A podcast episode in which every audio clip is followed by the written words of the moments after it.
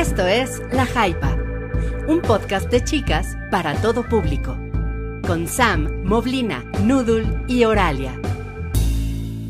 Hola. Hello, hello. Hola, muy buenas noches. Tengan a todos los que nos están viendo el día de hoy en el episodio número 35 de La Jaipa. Y como lo comentamos la semana pasada, ya con alineación completa. Vamos a darle una bienvenida a Mobley.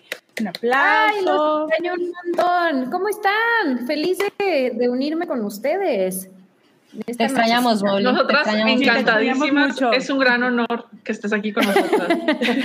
Después de tu gira hombre. mundial. Sí. Sí, De mi gira con, con mi mamá, que si nos está escuchando, le mando un saludo. Porque es seguidora de la Hypa, seguidora y gran fan de, de Excelente. todas las de las de este, este bonito podcast. Para que se comporten.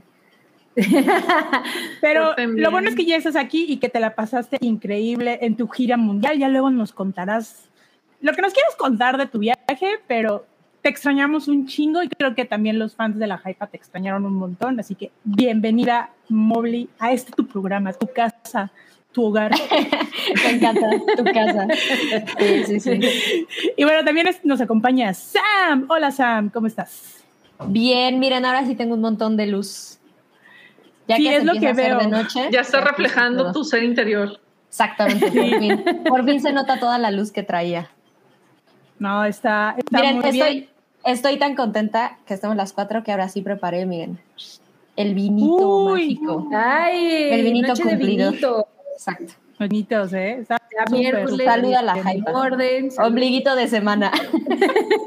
Como, como dicen en Monterrey, y ahora no me lo va a negar, dicen los miércolitos o los martesitos, cuando son las reuniones. Bueno, tengo una amiga Sí. que es de Monterrey, que no me ve, pero saludos Adriana si me llegas a ver algún día.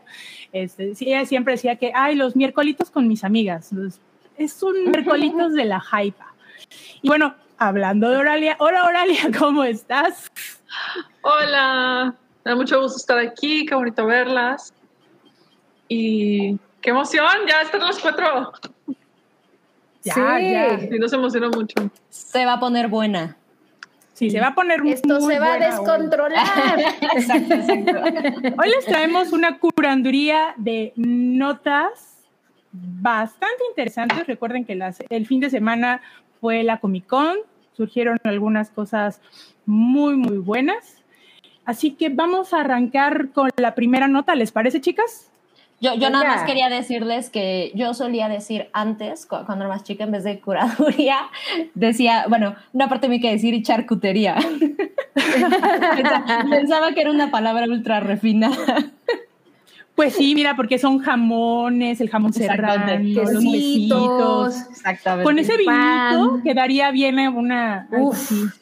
tengo, tengo una ¿eh? Tuna. No, Sí, pues una ya sácate la charcutería. sí.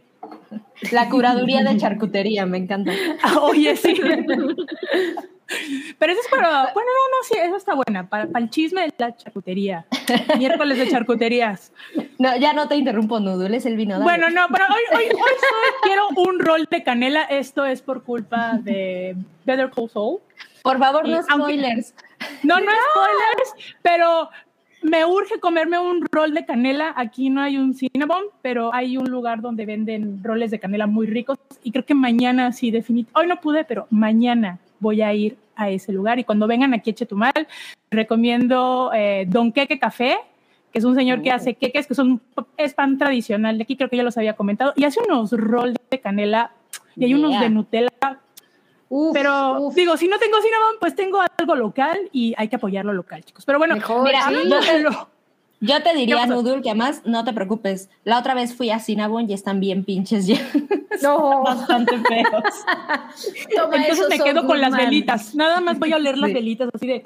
Me voy a monear con el olor de las velitas de Cinnabon, nada más para recordar ese rico y delicioso sabor mientras me como otro más delicioso. Ah, exacto, seguro hay versiones más chidas de los roles de canela hoy en día que antes en Sí. los 90 solamente Cinnabon nos ofrecía. Ya, esa, esa época quedó atrás. No Verso sin esfuerzo. sí, sí, sí. Sí. Exactamente. Pero bueno, vamos a empezar con esta o la horda, cha- la charcutería de chismes. Así que la charcutería va. La charcutería de que ya saben de que, pues, como les comentaba, fue la, La Comic Con, fue, fueron muchos anuncios lo dieron, y pues entre tanto anuncio, pues ya se especialmente a Tenoch Huerta eh, como parte del cast de eh, Wakanda Forever, Black Panther 2, y él va a interpretar Wakanda a- Forever. Wakanda. Este, y pues muy empoderado el chico.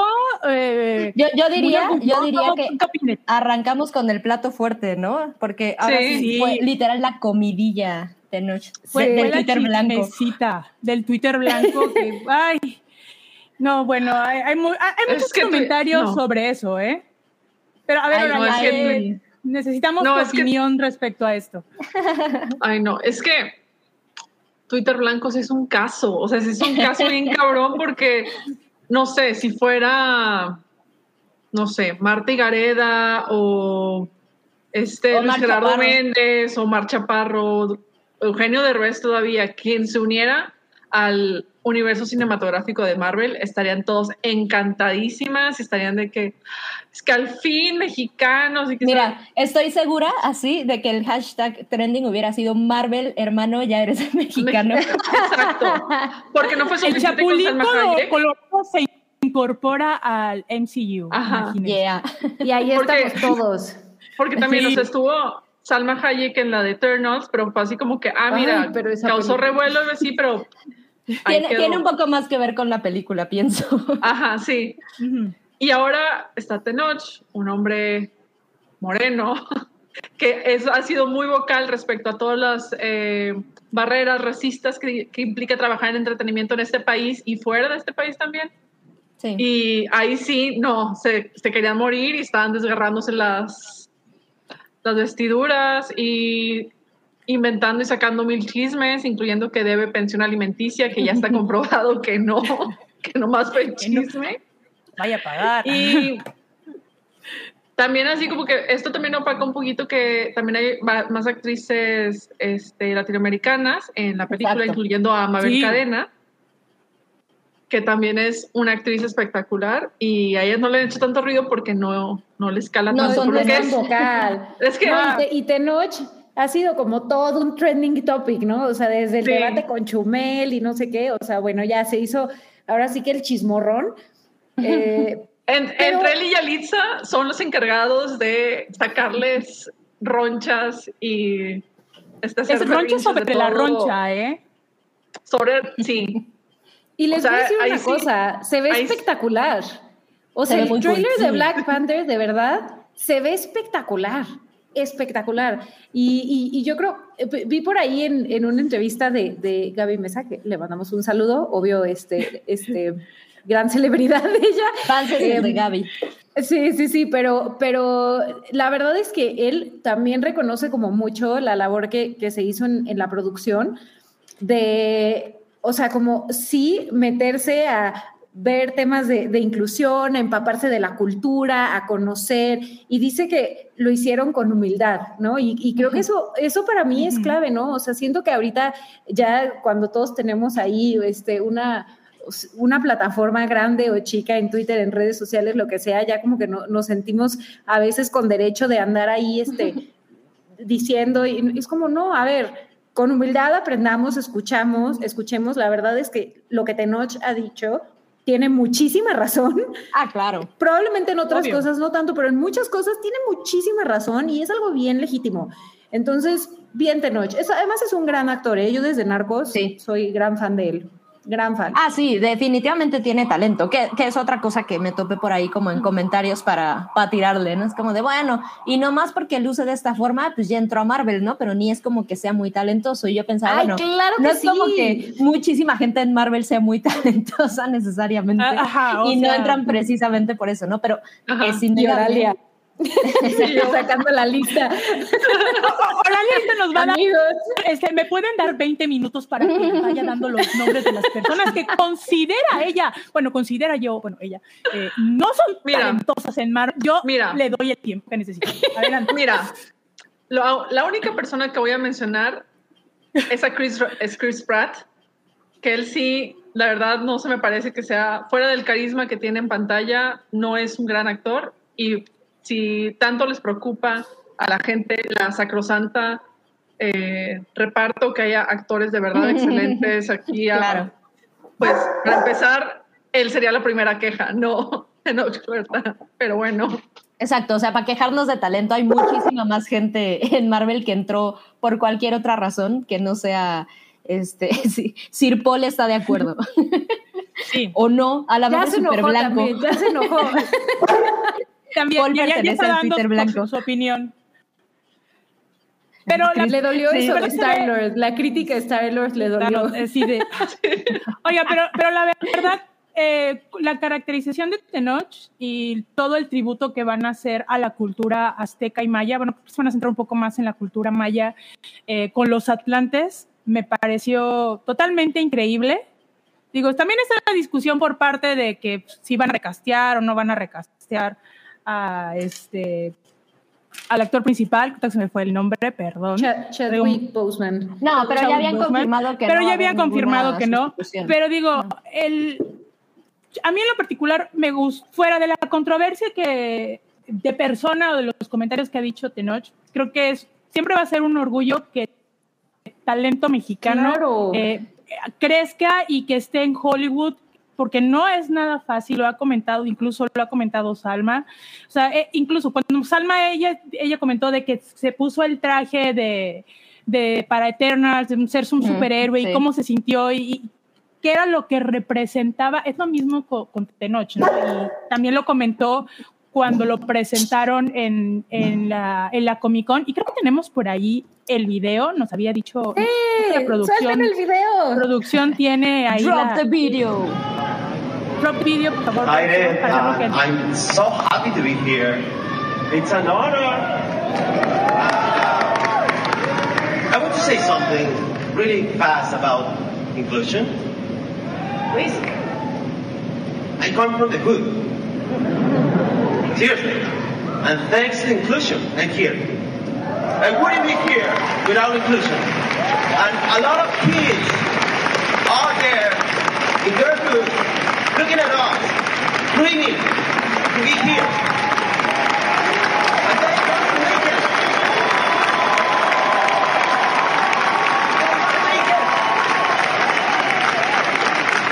And the second thing, sorry, I, I need to switch Spanish.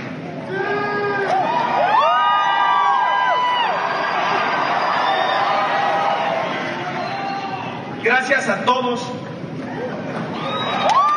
los paisanos, todos los latinoamericanos. Ustedes cruzaron el río y dejaron todo lo que amaban atrás. Gracias a eso yo estoy aquí.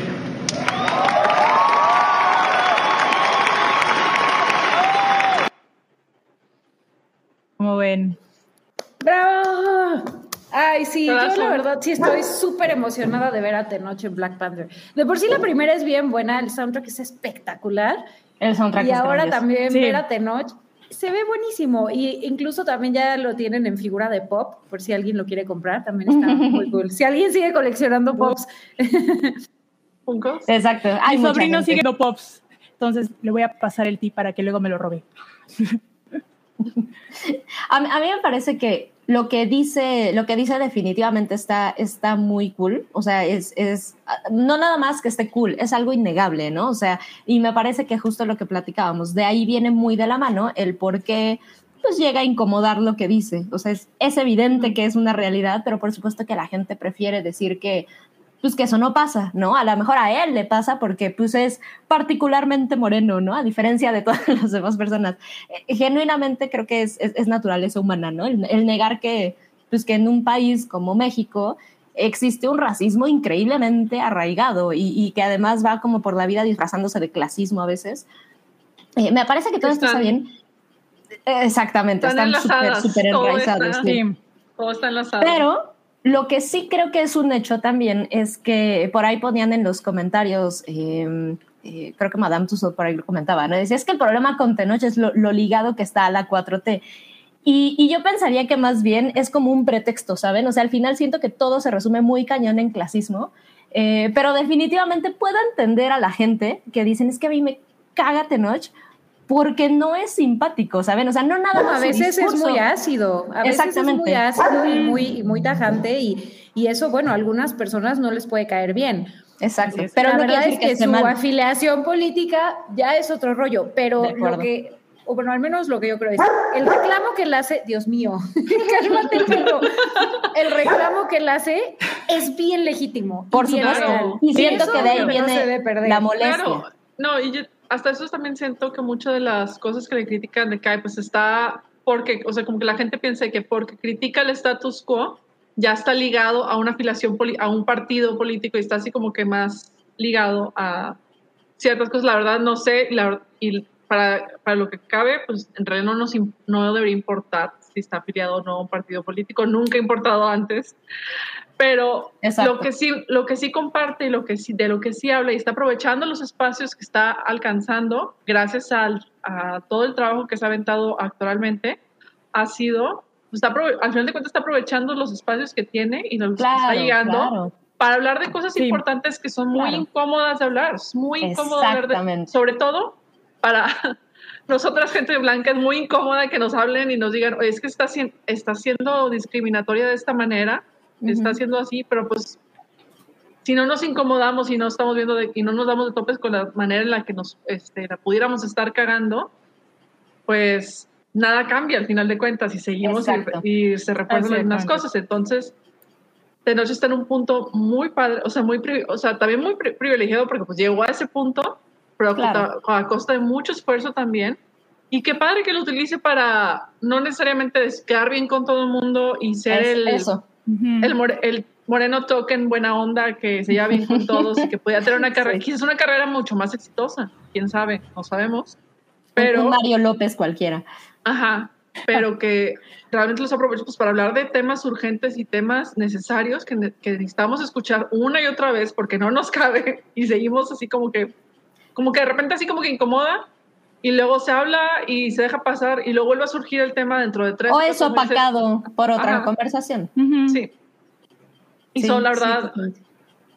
lo- los, los, este, cuestiones de racismo, de clasismo, de sexismo, de montones de discriminaciones Sí. son sistémicas, entonces pues, se tiene, y por lo mismo se tienen que hablar y empezar a tratar de manera superficial para después eventualmente llegar al punto de fondo de raíz y empezar a cambiar las cosas.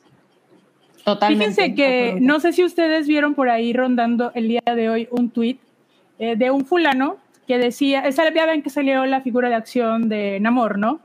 Y decía, voy a leer textualmente lo que decía esta persona, dice, por fin voy a tener una figura de acción que le eche aguas a mis Hot Wheels cuando se estacionen.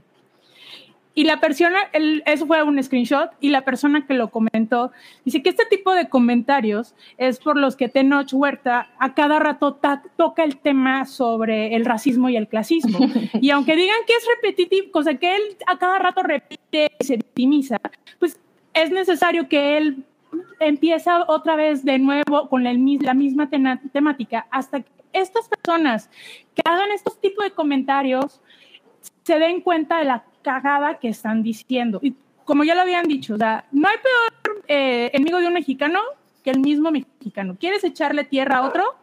Ay, yo me niego Ahí está a otro creer mexicano. eso. O sea, No, es y como es que el peor enemigo de una mujer es otra mujer. Pero sí, pero la, pero la verdad, Nudul, es que, o sea, sí entiendo, con este tipo de comentarios dices, qué gacho, o sea, me, me cuesta mucho pensar que alguien se atreva a hacer un comentario así, ¿no? Eh, después de, o sea, ya tantos temas que están, que están al aire, ¿no? Y por ahí es Stevens, que te mandamos un saludo, Stevens, y un abrazo. eh, decía que to- todo el cast de Black Panther, que, o sea, siempre dan su punto de vista sobre el racismo. Pues, eh, o sea, a mí me parece muy natural y muy lógico, porque al final es algo que han vivido todas sus vidas, ¿no? Así como claro. Tenoch también va a hablar del, del clasismo, del racismo, o sea, también es algo que, que ellos lo han vivido y por lo mismo, pues deciden utilizar eh, la plataforma que ahorita tienen, la base que ahorita tienen, para hablar de esos temas y hacer que a la persona que siga el camino le toque un poquito más fácil. Totalmente. Y la verdad es que eso, eso pues, o sea, se, se tiene que reconocer. de nuevo, puede ser que no nos gusten, eh, o, o, sea, que, que, en general tengan modos, tweets o lo que sea que, que parezcan este, bastante tajantes, o, ok, pero pues la realidad, y, y, y, justo, ¿no? Tomando este comment que, que ponen Noodle de, de, del, del agua, de los aguas al Hot Wheels, o sea, de, de, verdad es que cuesta creer que hay, que hay personas que todavía puedan pensar de esa forma. Y, ah, y no, no nos siga olvidemos. pasando, pues es que se tienen que dar, seguir dando visibilidad. No, es decir, no, no, nos olvidemos de estos tweets de Chumel, ¿no? O sea, justamente cada, cada que surge una de estas polémicas es, no tienes que ser cualquier fulano imbécil en internet que se te ocurrió que estaba chistosa esta broma, meme o lo que quieras. No tienes que ser eso. Hay gente con miles, cientos de miles de seguidores en, en redes, en YouTube, en radio, etcétera, que se les hace muy chistoso promover este tipo de, de, de bromas. Y me parece que es, no es por quitar responsabilidad, ¿saben? Pero cuando es algo de tu, o sea, siento que la mayoría aquí de nosotras, estoy segura de que no, no vemos tele abierta, ¿no? O sea, no es como lo, lo regular. Por tele abierta me refiero a este tipo de programas en donde vemos este tipo de comentarios. Exactamente. Un Entonces, buen dices, ejemplo. No manches. Es, es, como si estuviéramos 50 años Yo sí veo tele abierta ahí, pero de, de noticias. ah, pero bueno, distinto, pero... ¿sabes? O sea, cuando te das Ajá. cuenta del entretenimiento en ciertos medios, entiendes por qué a veces a la gente se le hace tan sencillo el mandarte un meme por WhatsApp que tú dices, no manches, ¿a quién es se le ocurrió hacer este comentario? Ajá. Es que también, bueno, hace, no me acuerdo el nombre del, del teórico, pero hace unos años leí, leí un artículo de un, de un tipo que planteaba que el humor y los chistes culeros, ese tipo de humor este discriminatorio, horrible, que para nosotros nos parece eh, espantoso, pero hay gente que le parece de que es súper divertido, es porque el humor funciona para identificar quién está de acuerdo contigo y quién no, y con quién puede hacer este, con quién te puede salir. Entonces, claro. si, alguien, si un vato dice en un ambiente público de que un chiste súper sexista y no tiene respuesta, pues el vato vas a saber de que, ah, bueno, pues no puedo confiar aquí o así como que se va a sentir excluido. Pero si todos los demás a su alrededor le empiezan a celebrar el chiste y dicen, ah, no mames, está increíble más, validación. Se sentir, se, mm. es un tipo de validación y más. Entonces, ese artículo, lo, se lo voy a buscar y se lo voy a poner en el review porque está, está muy Suena, padre. Sí, súper interesante. ¿No es el de parte de los límites del humor?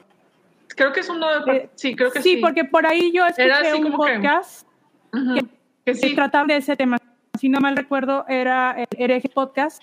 Trataban sobre límites del humor y que era o sea, le, es un buen chiste, ¿qué es lo que se considera un, un buen chiste y un, un mal chiste? Y a, a los límites, lo que entiendo, lo que a lo mejor a ti te puede parecer eh, gracioso, pero a otra persona le puede parecer muy ofensivo. Creo que más, sí. creo que hablaron sobre también de ese. No, no recuerdo bien el nombre del autor, pero sí tengo referencia de ese.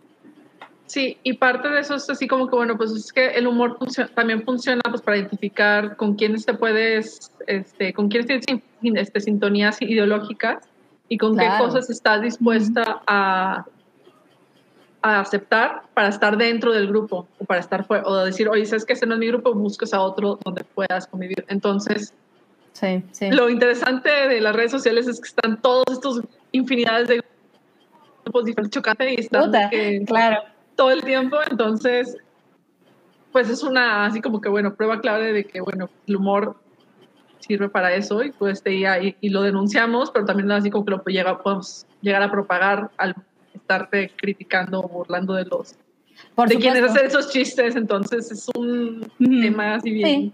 Sí, que al final terminas jugando el juego como de, ok, corregimos al darle visibilidad al tema y hablando de todo, o es darle plataforma a este tipo Ajá. de personas que justamente eso buscan. Me parece que al final no, no hay como realmente un punto medio, estamos hablando de redes sociales, ¿sabes? Compartir un meme en cualquier Facebook, Twitter, Instagram es, es, es, bastante sencillo y además te puedes como lavar las manos al respecto. Pero, o sea, es evidente y, y me parece bien interesante lo que comentas, Aralia, pero es justamente de ahí va, eh, la parte, la base de decir por qué la gente no se siente o por qué cierto sector de la sociedad no se siente tan ofendida pues cuando hacen este tipo de bromas, ¿no? Hay quien dice como de, ay, pero ve mi tono de piel, yo soy igual, ¿no? Por eso me puedo reír. Es como, ok, pero no se alcanza a ver realmente qué hay detrás. Y me parece que, seamos muy honestas, es algo increíblemente normal eh, hoy en día y apenas empieza a ver estas conversaciones que mucha gente yo me he topado, es como, eso es de gringos, aquí no hay racismo, genuinamente hay mucha gente que lo piensa. Y, y, pues otro, otra, otro punto a favor, ¿no? O sea, yo sé que también podemos hablar de lo terrible que es, bueno, sí, Tenoch y su comentario, pero ¿qué más capitalista que Marvel y Disney? Ah, vivimos en este mundo, ¿no? O sea, no seamos, no seamos hipócritas. Eh, pero me parece que justo es esto que hizo Black Panther, que le puede caer muy gorda a, a, a mucha gente. Eh, e incluso estuvo, estuvo inflado todo el fenómeno Black Panther, estoy de acuerdo. Es que haya estado nominada a un Oscar, la verdad es que es desde locura eso. Sin embargo, e, el mensaje me parece que es muy poderoso y muy importante y que ahorita esta plataforma ayude un poquitín como para eh, mover un poquito el foco, ¿no? Darle un rayito de luz hacia la onda latina también, porque evidentemente es Black Panther, ¿no? Es una cuestión afroamericana, es, es negra así completamente pero ahora tiene este giro, ¿no? Y, y vienen a, a, jugar con esta parte de, bueno, pues ¿cómo lo podemos explotar? Tenemos este otro personaje, no es tan querido, no es tan bla, es un, nadie quiere Aquaman y luego el Aquaman de Marvel, no pasa nada si jugamos con esto, ¿no? Entonces, me parece que es inteligente, a pesar de que es un negocio, por supuesto. Claro, Saben que estuvo muy chistoso, recuerdo que cuando salió Panther había mucha gente mexicana, o sea, de mucha gente de verdad enojada diciendo de que es que uh -huh. si hay tanta población latinoamericana en Estados Unidos y hay tantos latinos en el mundo, ¿por qué no hay primero un superhéroe latino antes que uno negro? Entonces, que estén, o sea, sí está, o sea, dices, ok, bueno, sí, por un lado, pero por otro lado, de que es que también... Pues, no, uno no habla una a la otra. Ajá, Exacto, sí, y, están, ¿no? y al final de pues están ligados, porque son, difer son diferentes, bueno, no, operaciones muy similar, similares porque el status quo es blanco, hiper blanco. Exacto. Entonces. Sí.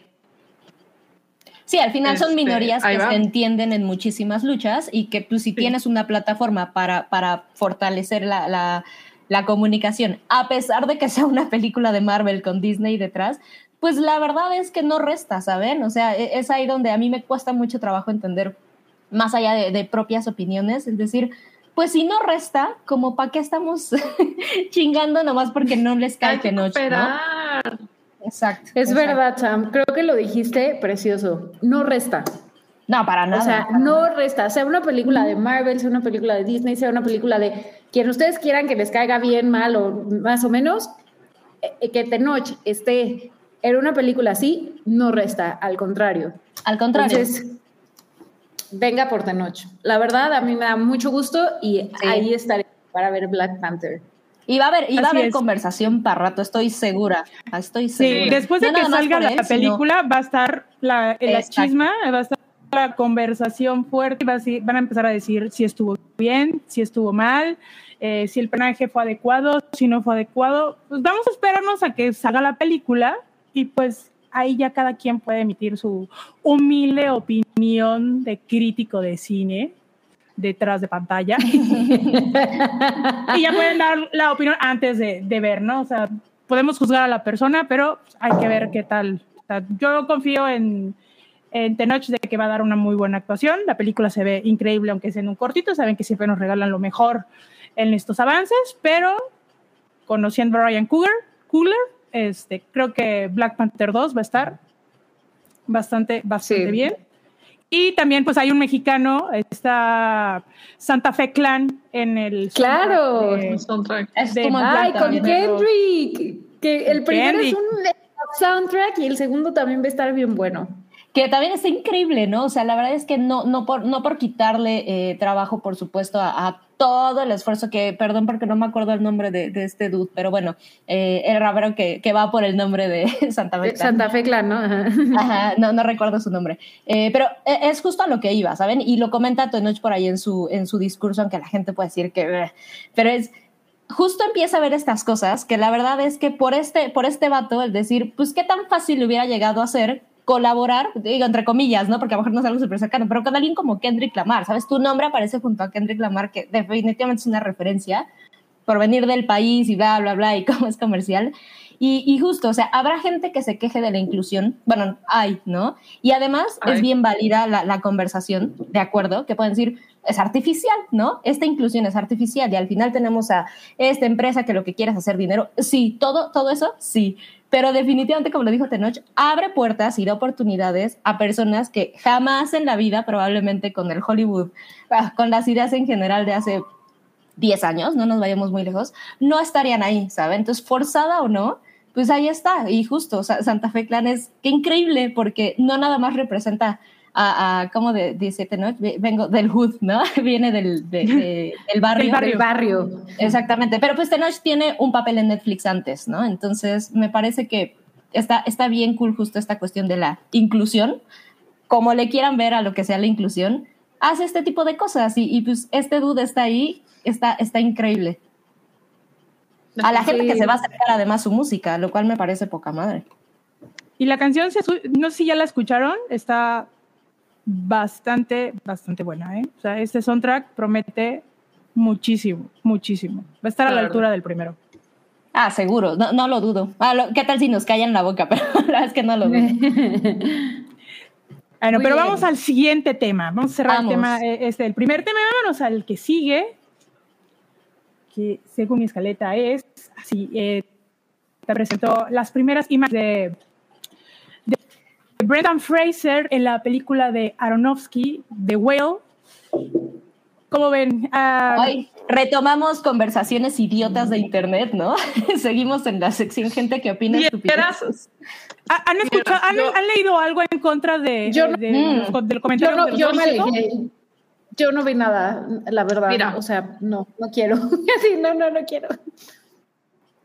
De la película en sí, está basada en una obra de teatro que trata de un, o sea, no tengo ahorita, este, no fresco el nombre del autor, pero que es una obra de teatro en, este, en Estados Unidos, de un hombre que vive en Idaho, que acaba de perder a su pareja eh, de muchos años y por este, depresión y por el, duelo empieza a comer así sin control al grado que llega a pesar, este, creo que eran 600 libras.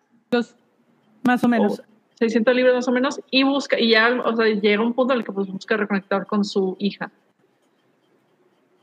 El, la, este, el protagonista pues es un hombre gay y que pues está en una zona en Estados Unidos no para nada este, amigable con las personas LGBT. Entonces, pues el tema, o sea, se supone que la obra pues se, entra en esos temas y la soledad que tienen las, este, las personas gays en espacios este, intolerantes en Estados Unidos. Ahí está. Por ese lado, así como que pues por el tratamiento, yo diría que okay, sí se pueden agarrar, tomar narrativas desde personas obesas y personas gordas que puedan, este, cosa que no necesariamente sea todo brillitos y luces y súper empoderado. Sí, aceptación del cuerpo y todo. Aceptación del cuerpo, o sea. Pero sé que se pueden tomar este, temáticas mucho más oscuras eh, y más este, pesadas este, emocionalmente de una manera empática y adecuada además. Personalmente no creo que Aronofsky lo logre, porque él es demasiado cruel con sus, en sus películas, con todos sus personajes y a todos los termina culpando de, las desgracias que le pasan. Sí, sí, sí, eso está. Y bueno, ese es mi comentario de la película. Y por otro lado, ayer que salió esta imagen, este, yo tuiteé de que, déjame, les leo el tweet porque sí fue así como...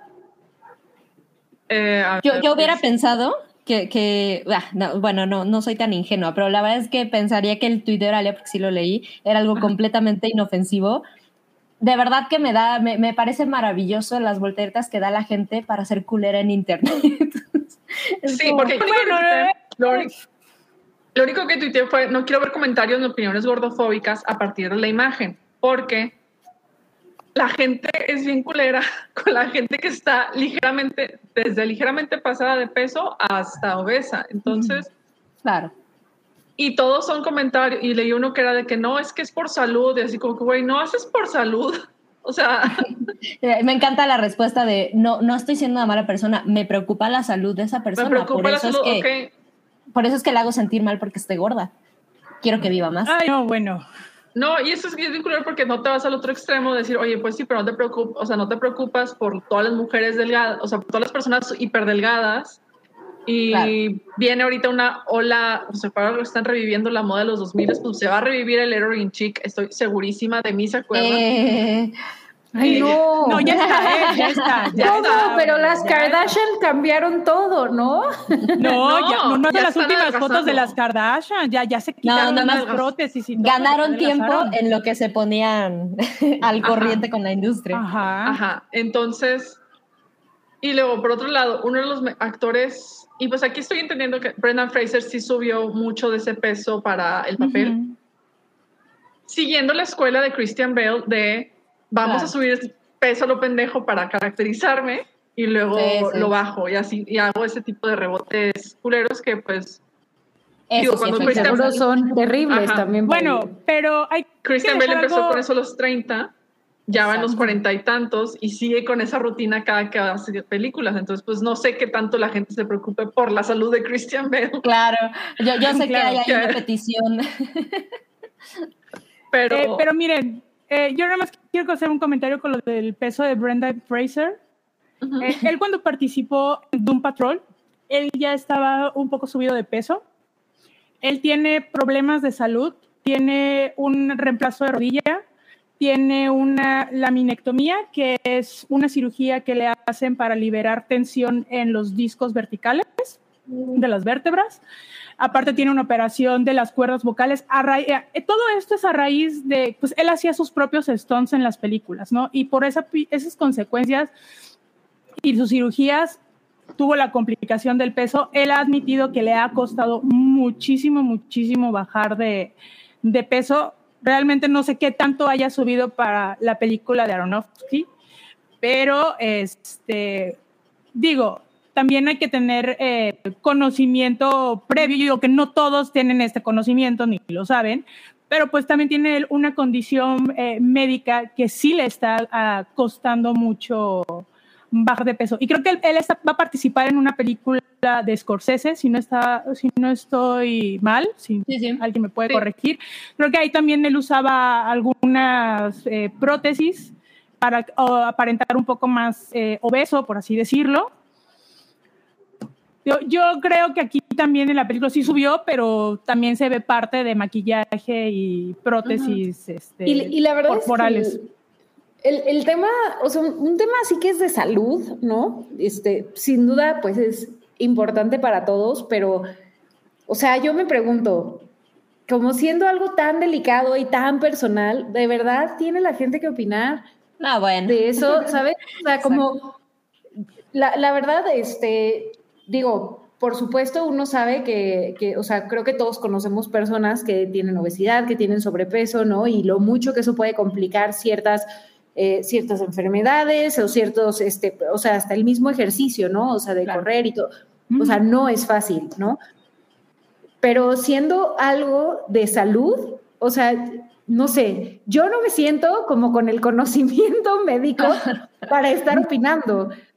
Y siento que, que todos también deberían pensarlo dos veces, ¿no? Y, o sea, y, y como dice Oralia, también hay muchas otras cosas también que, que suceden para el otro lado, o sea, como la gente que está extremadamente flaca, Exacto. la gente que se mete sustancias tóxicas, la gente, o sea, hay muchos otros temas también.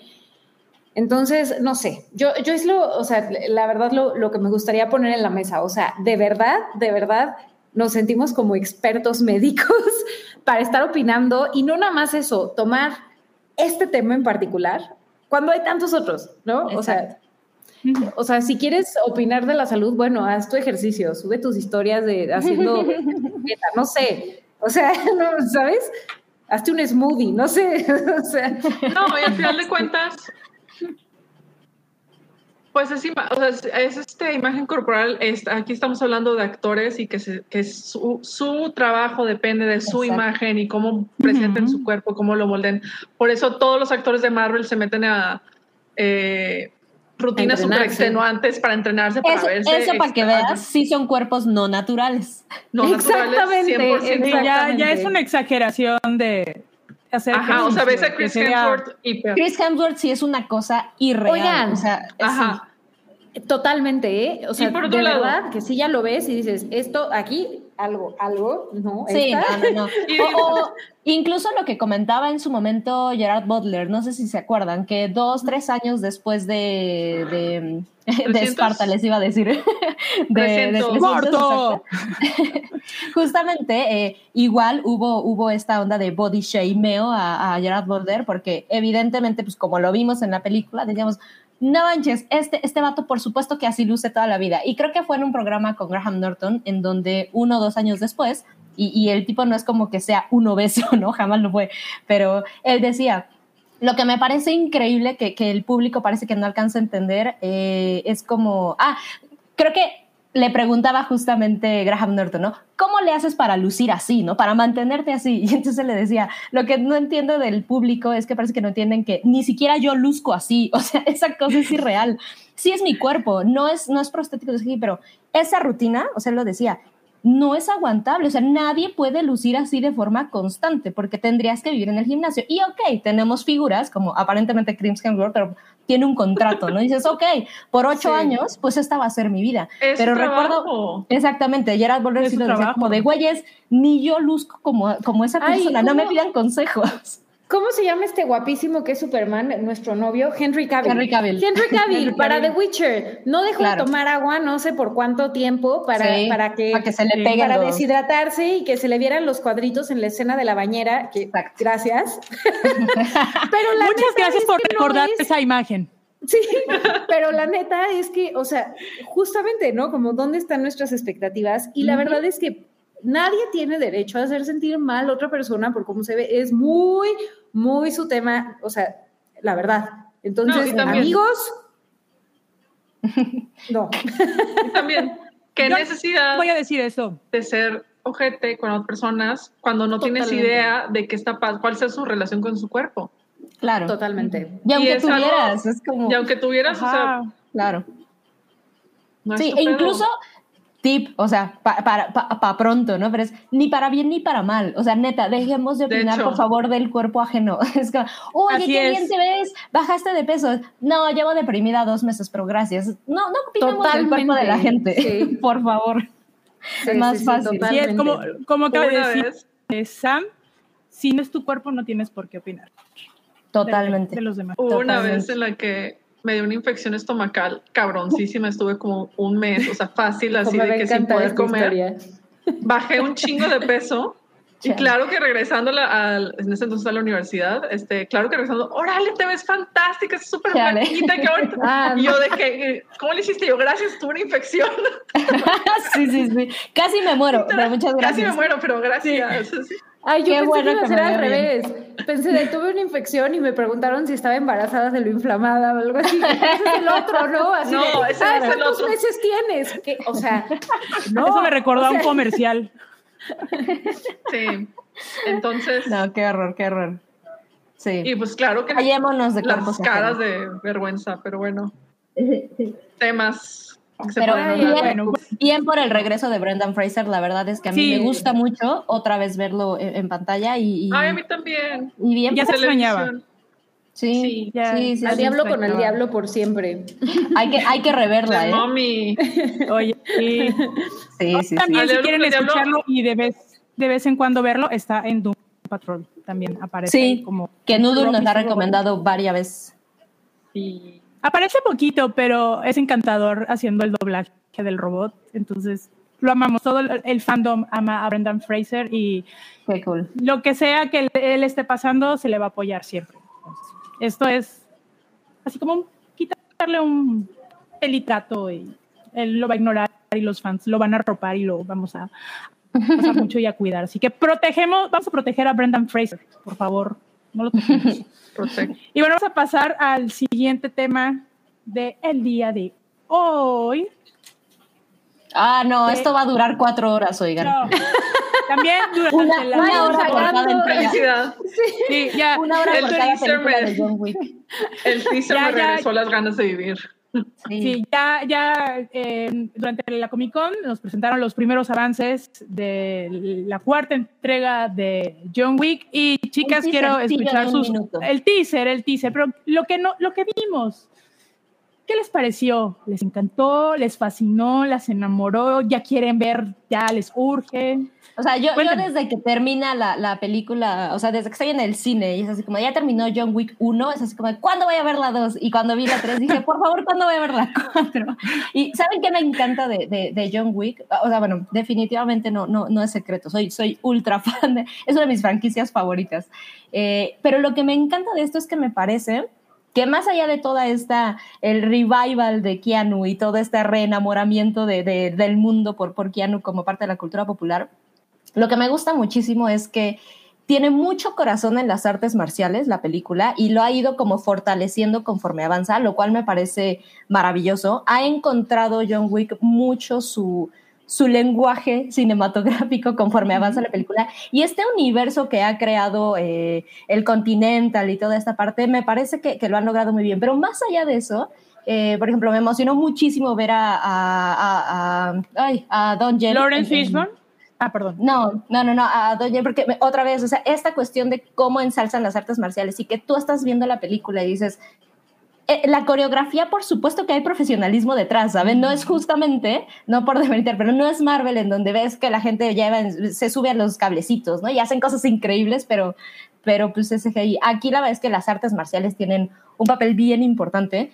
Y más allá de eso, creo que tienen muy bien definida esta cuestión de, perdón si alguien se ofende aquí, pero Keanu no es un gran actor, o sea, Keanu no, no tiene muchas capacidades histriónicas y me parece que justo lo que hacen aquí es, lo que explotan de Keanu es lo que hace muy, muy bien. Él, él tiene una simpatía como muy peculiar y, y el hecho de que le den tres líneas cada hora, a mí me parece grandioso y me parece un gran uso de absolutamente Es que- todos sus recursos, porque, porque no tiene que mucho más... Exactamente, no, no, no digo que actúe mal en general, porque me parece que es un gran actor de acción justamente en este tipo de papeles en donde no tiene que ser tan expresivo y, y- y donde pues la cuestión es, le, le ves reflejado el dolor que trae y con eso es suficiente. Y, y para mí John Wick es, o sea, en este teaser que la vez que ya llevamos un tiempo esperando porque pandemia y atrasos y el proyecto, etcétera, no, no hay decepción, ¿saben? O sea, al menos de mi parte diría, esto es cumplidor de 0 a 100. Estoy de acuerdo contigo, pero también te tengo que contradecir porque el arco narrativo y de desarrollo del personaje de John Wick en las tres películas está increíble y no podía ser Keanu, nadie más que Keanu para esto. Sí, pero creo que es más escritura que actuación. No, Definitivamente. también. y creo que él está, está muy bien explotado, pues. O sea, no digo que, que él sea un accesorio, pero me refiero que. ay, eh, estoy tratando de pensar en qué última película vi que dije. Perdón, pero Keanu tiene que hablar menos en sus películas, no es algo que le quede bien.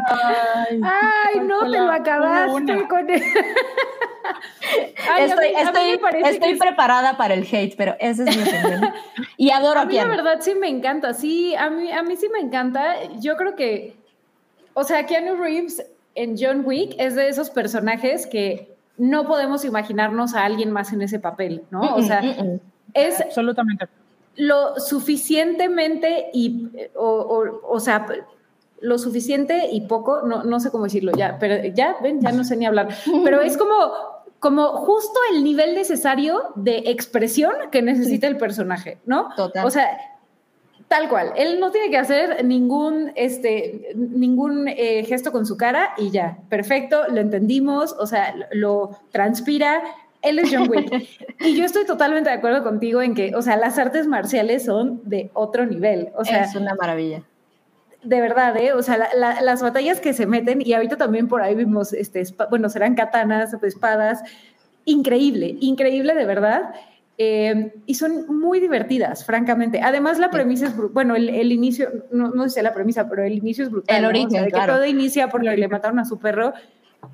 Todos nos podemos relacionar con eso. Pero es que no O era sea, nada más su perro.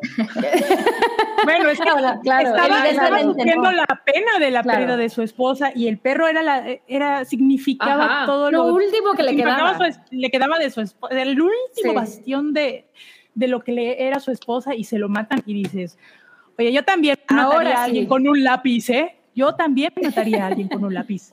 No, es como un cuenta la leyenda. Sí. Es, No. es una maravilla. Y luego, algo que me fascinó de la tercera película es que pues tiene todo este arco de que él estaba, era un, este, que está en un submundo criminal y que él a toda costa quería escapar, pero lo, lo siguen jalando, o sea, su pasado regresa por él y lo siguen Total. jalando de regreso. Ujú. Y ya para el final de la tercera película, spoilers para quienes no la han visto y demás, o sea, él decide, o sea, si todas las demás películas, las, en las anteriores era de que lo jalan de regreso y tiene que acabar otra vez, así como que buscar la manera de salirse, ya en la, en la tercera película dice, ¿sabes qué? Chingue su madre, voy a enfrentar, quieren esto, quieren, o sea, de verdad se la quieren Me armar- están despertando, ahí les voy. Ahí va, Sí, o sea, sí. Están friegue, friegue, friegue, ahí voy. Ajá. Entonces, por un lado, así como Sí. que. El, o sea, su arco, su intento de redimirse y de ser una buena persona, ser una persona normal, o sea, más con una vida más tranquila, no lo, no lo puede hacer y dice, pues al final de cuentas, pues si quieren que sea un monstruo, voy a ser el monstruo que ustedes piden que sea. Y es muy bueno Peor. siendo un monstruo. Exacto. Ajá, entonces me Sí. parece, o sea, ese final me pareció súper fascinante por un montón de cosas y ahora estoy súper bien emocionada con lo que sea que vayan a aventar ahora en la cuarta. Totalmente. No, emocionadísimas, no hay duda. Trepados en el tren de John Wick. Oigan, sí. ¿y qué tal de que se haga el crossover de John Wick contra Nobody? No, creo que vayan, ¿eh? No, no me parece. Bueno, pues Yo, yo, yo no le daría luz verde a ese proyecto. No, todavía no. O sea, como que te tiene que cocinar bastante bien como para que en un momento, aunque sea así en un, no sé, un cameo, aparezcan, se crucen en el camino. No sé, Mira, ya. ¿sabe- ¿sabes qué me parece? Que justamente, eh, rapidísimo para terminar, pero eh, el ambiente de, de Nobody, el, el éxito de esto es que justamente es una persona que parece completamente normal y su entorno es completamente regular, normal, cotidiano, ¿no? Y la onda con John Wick me parece que justamente el, el- el interés o la magia, como les decía, es todo el, el universo que se ha creado alrededor. O sea, todas estas secuencias con las telefonistas y la onda vintage se siente mucho más fantasioso que real. Entonces, para mí estos mundos, no, Sí. otra vez no le doy luz verde al proyecto. Además, después de todos los universos conectados que nos ha presentado Ah, Marvel, no. ya estoy súper fastidiada y me fascina que exista una saga aparte de Por que sí no sola. se relacione con nada, con nada, nada, y no haya crossovers ni haya de que referencias a otras cosas. Más Nada, que sus nada. referencias Lo que ves es lo que fílmicas, así de Eso es increíble, exacto. Es- Ajá. ¿y ¿Qué cómic tengo que leer? Ninguno, no te preocupes. no te preocupes. ¿Qué No, necesitas saber? tienes que ver las películas, punto. ¿Qué necesitas Exacto. saber? Lo que tengas que saber, ya, no pasa nada. Eso es un gran punto. Ajá. Pues next. Muy bien. Next, vámonos al siguiente tema, que este sí es bastante controversial y hay un nuevo término para la No. explotación, eh, pero a los artistas eh, de efectos especiales visuales y se llama pixel fucked. Entonces, Ah, Chingados por horas. Perdón, pero no, eh, este, yo eh, siempre sale. Este sí está, No, este yo- está de yo- chisma, ¿eh? yo me enojé muchísimo con esto. Que es, es una realidad que nada más se vive en con los artistas visuales, creo que se eh, vive en, en cualquier aspecto eh, dentro de las mismas pro- producciones, en, todo, en cualquier producción. Es, está muy, muy cabrón, es un tema demasiado delicado. Pero a ver, ¿quién quiere iniciar comentando sobre este, sobre este tema? Veo muy Yo interesado. yo vi a Auralia. Con la. Con Sí, Auralia, No, Auralia, es porque ella fue la que nos compartió esta, esta nota. Es que uf, lo vi, la liga fue de que necesito leer todo. Y lo Sí, leí así como que de sí, sí, sí. paso para abajo y fue de que, amigas, bienvenidas, pero qué horrible. Porque, o sea, básicamente ya llevamos varios meses donde muchísimas personas dentro de la industria cinematográfica, o sea, dentro de Hollywood, se han estado quejando de sus condiciones laborales. Y llevamos, o sea, la, en particular los de efectos visuales llevan años, años este, en quejas y huelgas y tratando de, de exponer qué tan horrible los trata todo, toda la industria. Y es como es una profesión relativamente nueva, no está sindicalizada. Sí, no. Y no hay manera, o sea, está así como que todavía muy difícil que se sindicalicen. Y es, algo, es una meta a largo plazo que tienen todos, pero pues está muy cabrón porque pagan muy, o sea, pagan muy mal, por un lado, y por otro lado, no tienen así como que tanto, o sea, hasta ahorita, que ya están empezando a sacarlo y y ahí se está empezando a tomar de manera un poco más en serio, ya es cuando están teniendo algo de palanca para contrarrestar. El punto es que a un periodista de Vulture lo contactó un, un artista o este, de, arte, de efectos visuales para hablar cómo es trabajar bajo los horarios de Marvel, que ha trabajado varias veces Híjole, amigos. que sí, sí, que está muy difícil porque las mismas compañías, o sea, de efectos visuales, no le pueden poner altos a Marvel, porque donde se quejen o les reclamen o les digan cualquier cosa, los vetan por completo, los cancelan y ya no- es muy difícil trabajar con otras, este, para otros proyectos. Y como Marvel Disney son los reyes de Hollywood ahorita, pues está, o sea, el hecho que te blacklisten, que te, o sea, que te saquen del juego, pues estás básicamente, pues deja de trabajar y dedícate a otra cosa.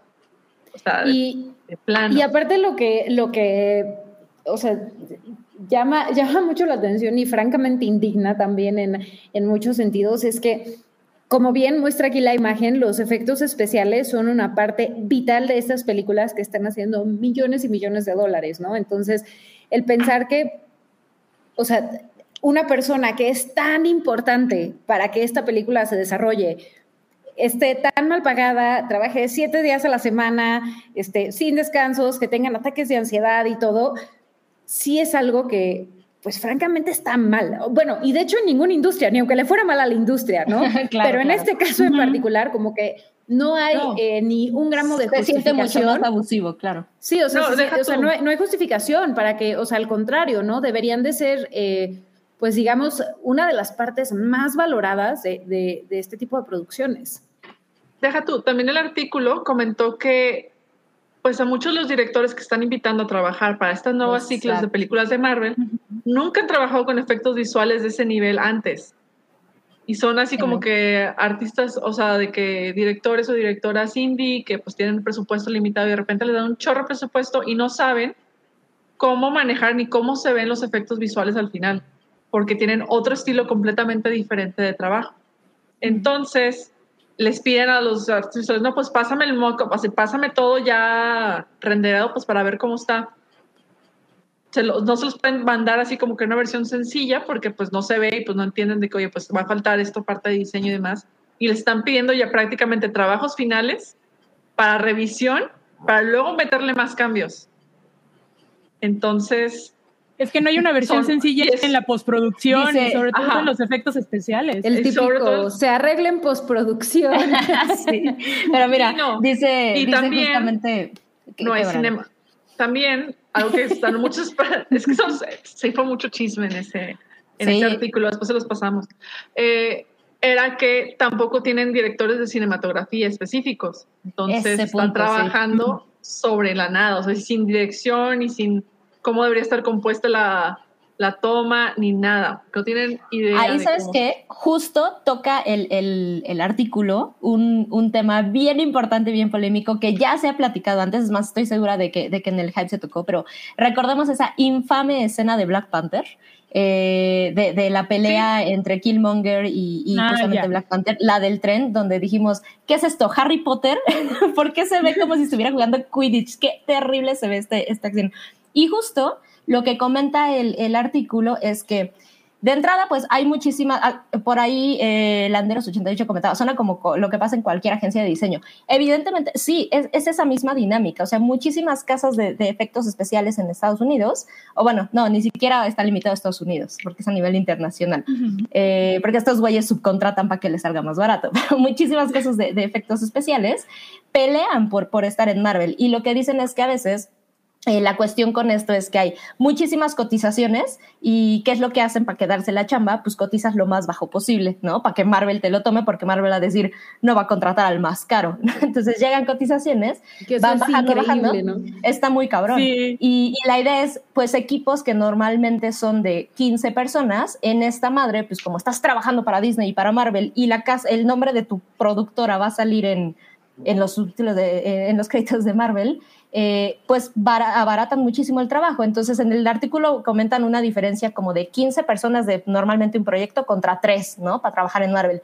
contando lo que dice Oralia, que además como los directores, muchos jamás han trabajado en su vida con efectos especiales, pues les mandan eh, la muestra y es como de, ¿qué es esto? Se ve horrible, ¿no? Ah, pues lo más. Pero esta escena en particular, toda esta secuencia con Black Panther y en el tren, es justo lo que comentaba Oralia como una de las cosas muy comunes es que a la hora de arreglar o incorporar los efectos especiales no tengan ya a alguien que sea de dirección de fotografía, etcétera, etcétera. Ellos, o sea, a nivel efecto especial es, pues tú haz la toma, no mano, o sea, tú haz la secuencia. Gente que, o sea, si te dedicas a efectos especiales, pues no necesariamente tienes que saber de cinematografía. Y mencionan en particular a esta secuencia en donde dicen, por supuesto que ves a los personajes peleando, brincando y demás. La física no tiene sentido. Los movimientos de cámara no nada más es que se vean feos o, no, sino que ya se ven distintos al lenguaje visual de toda la película. Entonces, tú que la estás viendo, puede ser que no te pongas a pensar en eso, pero dices, ¿qué demonios esta le hicieron 15 minutos antes de entregar la película? ¿Por qué luce de esta forma? Lo cual me parece muy grave. O sea, no nada más estamos hablando ya de esta explotación hacia los artistas y casas y equipos de, efectos especiales, sino el hecho de que puedan con la mano en la cita decirle, ah, que se echen la escena los efectos especiales, es como, ¿por? y, aquí está el resultado, ¿no? O sea, esta secuencia de Black Panther me parece que es evidente para todo mundo que qué demonios pasó ahí. O sea, es, terrible y, y fue así comentario durante mucho tiempo, sigue siendo referencia. Y esta explicación me parece que destapa muchísimas más cosas, o sea, más allá de decir, ok, tenemos a estos directores que jamás han trabajado con efectos especiales, pero pues el nombre se ve increíble en los pósters, ¿no? Entonces, nos deja ver otra vez como tras bambalinas el, es que Marvel tiene todo planeado, pues, pues no, van agarrando cosas que les convienen y tienen la gran ventaja, exactamente como decía Oralia, pues son los reyes de Hollywood ahorita, ¿no? Entonces pueden, eh, por ahí mencionaba el artículo que es, no crean tampoco que estamos diciendo que Marvel eh, tiene unos horarios negreros y exagerados que jamás nadie en la vida ha tenido y que, nos, que no nos hemos topado. No dicen eso exactamente, pero sí mencionan esta disparidad, es decir, los otros proyectos que te exigen así, te van a pagar esa exigencia, ¿no? Entonces, sí, sí me echa la chinga tres meses de trabajar 24/7, pero pues así me pagaron. Pero justamente la onda con Marvel es gastar lo menos posible en, en estos temas, porque pues supongo que debe ser caro eh, pagarle a un director que haya tenido un premio Oscar o, que se haya presentado en Sundance. Entonces, esta disparidad a nivel técnico con marketing, que es a donde más le meten, creo que destapa una conversación muchísimo más compleja que no más el, que es grave, ¿no? El cómo explotan a, a los artistas de VFX. Y de hecho, así cierra el artículo, dice, no es el, o sea, Marvel no es el único que hace esto, pero es el bully más grande. Claro. Y el que está al final de cuentas, hasta cierto punto, dictando cómo deben hacerse los efectos visuales en Estados Unidos. Es como el punto de referencia, ¿no? De Ajá. así se tienen que hacer y pues a ver, amiguitos, copien en la misma técnica. No, y saber que además ese así se tiene que hacer ni siquiera sale del estudio de Marvel, o sea, aparentemente sale de la gente a la que le están pagando cacahuates para hacer los efectos, o sea, ni la cinematografía de tu escena que es 100% CGI te aventaste. Híjole, o sea, revivamos la conversación de si es cine o no, pero, pero eh, destapa muchas cosas. Sí. Increíble. ¿Y qué no se supone que tiene que tener un storyboard antes de grabar todo? pues sí, pues sí, es como muy pero, pero es que mm. es que es diferente cuando bueno, en mi experiencia no, no es así de tantos defectos especiales, pero cuando estás trabajando en postproducción, en edición, siempre tiene que haber una tu productor tiene que estar a un lado tuyo y te tiene que estar guiando de qué, cómo quiere la toma. O sea, si ya, tú ya sabes cómo, eh, qué es lo que quiere tu productor, ok, te va a dar carta blanca y tú puedes editar y ya al final tú checas. Pero en, en este aspecto de aventarte una película de mayor magnitud de, de Marvel, que necesitas una orientación de cómo quieren sus efectos y si ellos no tienen ni la P idea, pues oye, ¿a dónde vas a ir? O sea, tampoco es solo para que al rato te estén diciendo, oye, es que así yo lo quería. Ajá, papito, pero no me dijiste cómo lo querías para empezar y otro como si fuera y como si fuera cambia el tamaño de la fuente, ¿no? Exacto, pero además otro tema que es lo que lo que resaltaban como muy muy distinto también de trabajar con Marvel en diferencia con otros, sino las fechas de Marvel pues están anunciadas tres años antes, entonces son inamovibles en sus fechas de entrega y entonces es lo que decían, te piden como trabajos muy adelantados porque pues la gente no sabe lo que quiere y ya que le trabajaste pues no sé, eh, no es lo mismo entregarte la masa del pastel y decir, ¿a qué te sabe? Que decir, no, hazme el pastel, no lo visualizo con la masa, ¿no? Hazme el pastel entero. No, no me gustó. Haz la masa de, de, de almendra. Es como, estás retrabajando muchas cosas y los tiempos de Marvel son inamovibles. Entonces, definitivamente suma tantísimos factores que, regresemos, solamente un estudio con el poder que tiene ahorita Marvel Disney, la verdad es que podría hacer eso en la industria, cual dispara otra vez la diferencia Híjole, de forma terrible. Sí, es híjole. una cosa demasiado Sí. desafortunada Está. en la industria en estos momentos, ¿eh? Muy, muy desafortunada. Y se va a seguir escuchando este tipo de denuncias eh, privadas o eh, anónimas Públicas.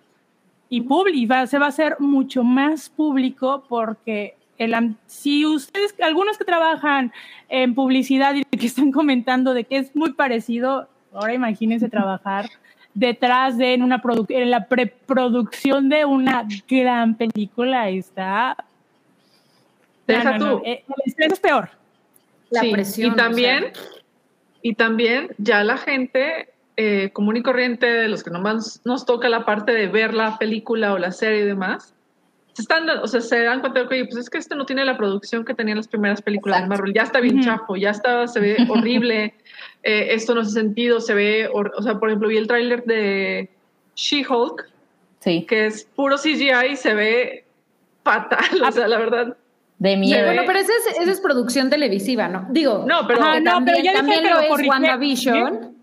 Y WandaVision está espectacular, ¿no? Sí, y pero luego dicen, bueno, no les gusta, lo corrigen de otra vez. Fue lo que pasó con Sonic, que no les gustó los dientecillos que tenía, entonces lo mandaron a, a cambiar. cuando- traje de Green Lantern, ¿no? Ajá. El infame traje Ah, que bueno. había ahí tenían seguro a cuatro de estos pobres amigos trabajando así 24/7 Sí, qué horror. el traje. Ay, no. y No, pues. No es chido trabajar 23 horas, ¿eh? Chido. no. Oigan, Mira, antes. si te pagaran ¿Qué lo que crees que Disney debería de pagar, pues adelante. Ay, pero no, pero ni así, si te va a pegar como becario, Ya después de la hora 10, ¿qui- ¿a quién le da la cabeza? no, no, no, está, está imposible. No. Pero miren, ya les caerá el sindicato de, de los VFXers en Estados Unidos. Eventualmente, ojalá sí se forme. Ojalá sí se forme. Sí. Sí. Y que no les sí metan trabas, ¿eh? porque eso es una, es una cosa muy, muy delicada y que realmente sí persigan el principio del sindicato, porque ya ven que luego todo se Sí. revuelve y termina siendo otra cosa. Oigan, tenemos Hola, hola, un hola. super chat. Hola, hola, hola. Ay, tenemos una voz. Es, es Big Brother. Es Big Soy Brother. Big Brother. Lo que pasa es que quiero, quiero mencionar la, la playera de Noodle. Ah, A ver. Ah, excelente, sí, claro. Está hermosa. Eddie. Por fin me llegó Eddie, Eddie Monson, basado en Daniel Eccles. Ahí chéquense todo sobre los No, tres pues de eres bien satánica, Noodle. Miren, si ya, si hay presencia satánica en mi cuarto, que si me siguen ya me tiraron algunas cosas aquí, eh, pero eso ya es tema de otro, de otro asunto. Perdonen por, por, por meter la voz del Big Brother, pero quería mencionar eso. Adiós. Me, me encanta, muchas gracias. Adiós. Yo también tengo una playera padre. A ver, se las muestro. A ver, a ver. Sí. Nice. Numa, es increíble. Está poca madre. Amo, Necesito amo una. Sí, necesitamos. Ah, qué padre. Me encanta, me encanta. Me paré rápido un break. pero- Ah, ok. Oigan, tenemos un, un super chat. que, este, vamos a vamos a leerlo. Es de Arturo Delgado. Nos deja cinco dolaritos. Eh, Mobley, ¿podrías hacerme el honor de leerlo, por favor? Por supuesto, Arturo, te mandamos un gran saludo, manda cinco dólares eh, y dice, chicas, para que saluden a mi esposa Shuna, hoy es el cuarto aniversario de casados, ay, y su cuarto año siendo fan del Hyperverse. Las amamos y amo mucho a mi Shuna, ay, felicidades a los Oh. dos, qué emoción. Felicidades. Felicidades. mucho. Sí, disfruten este día.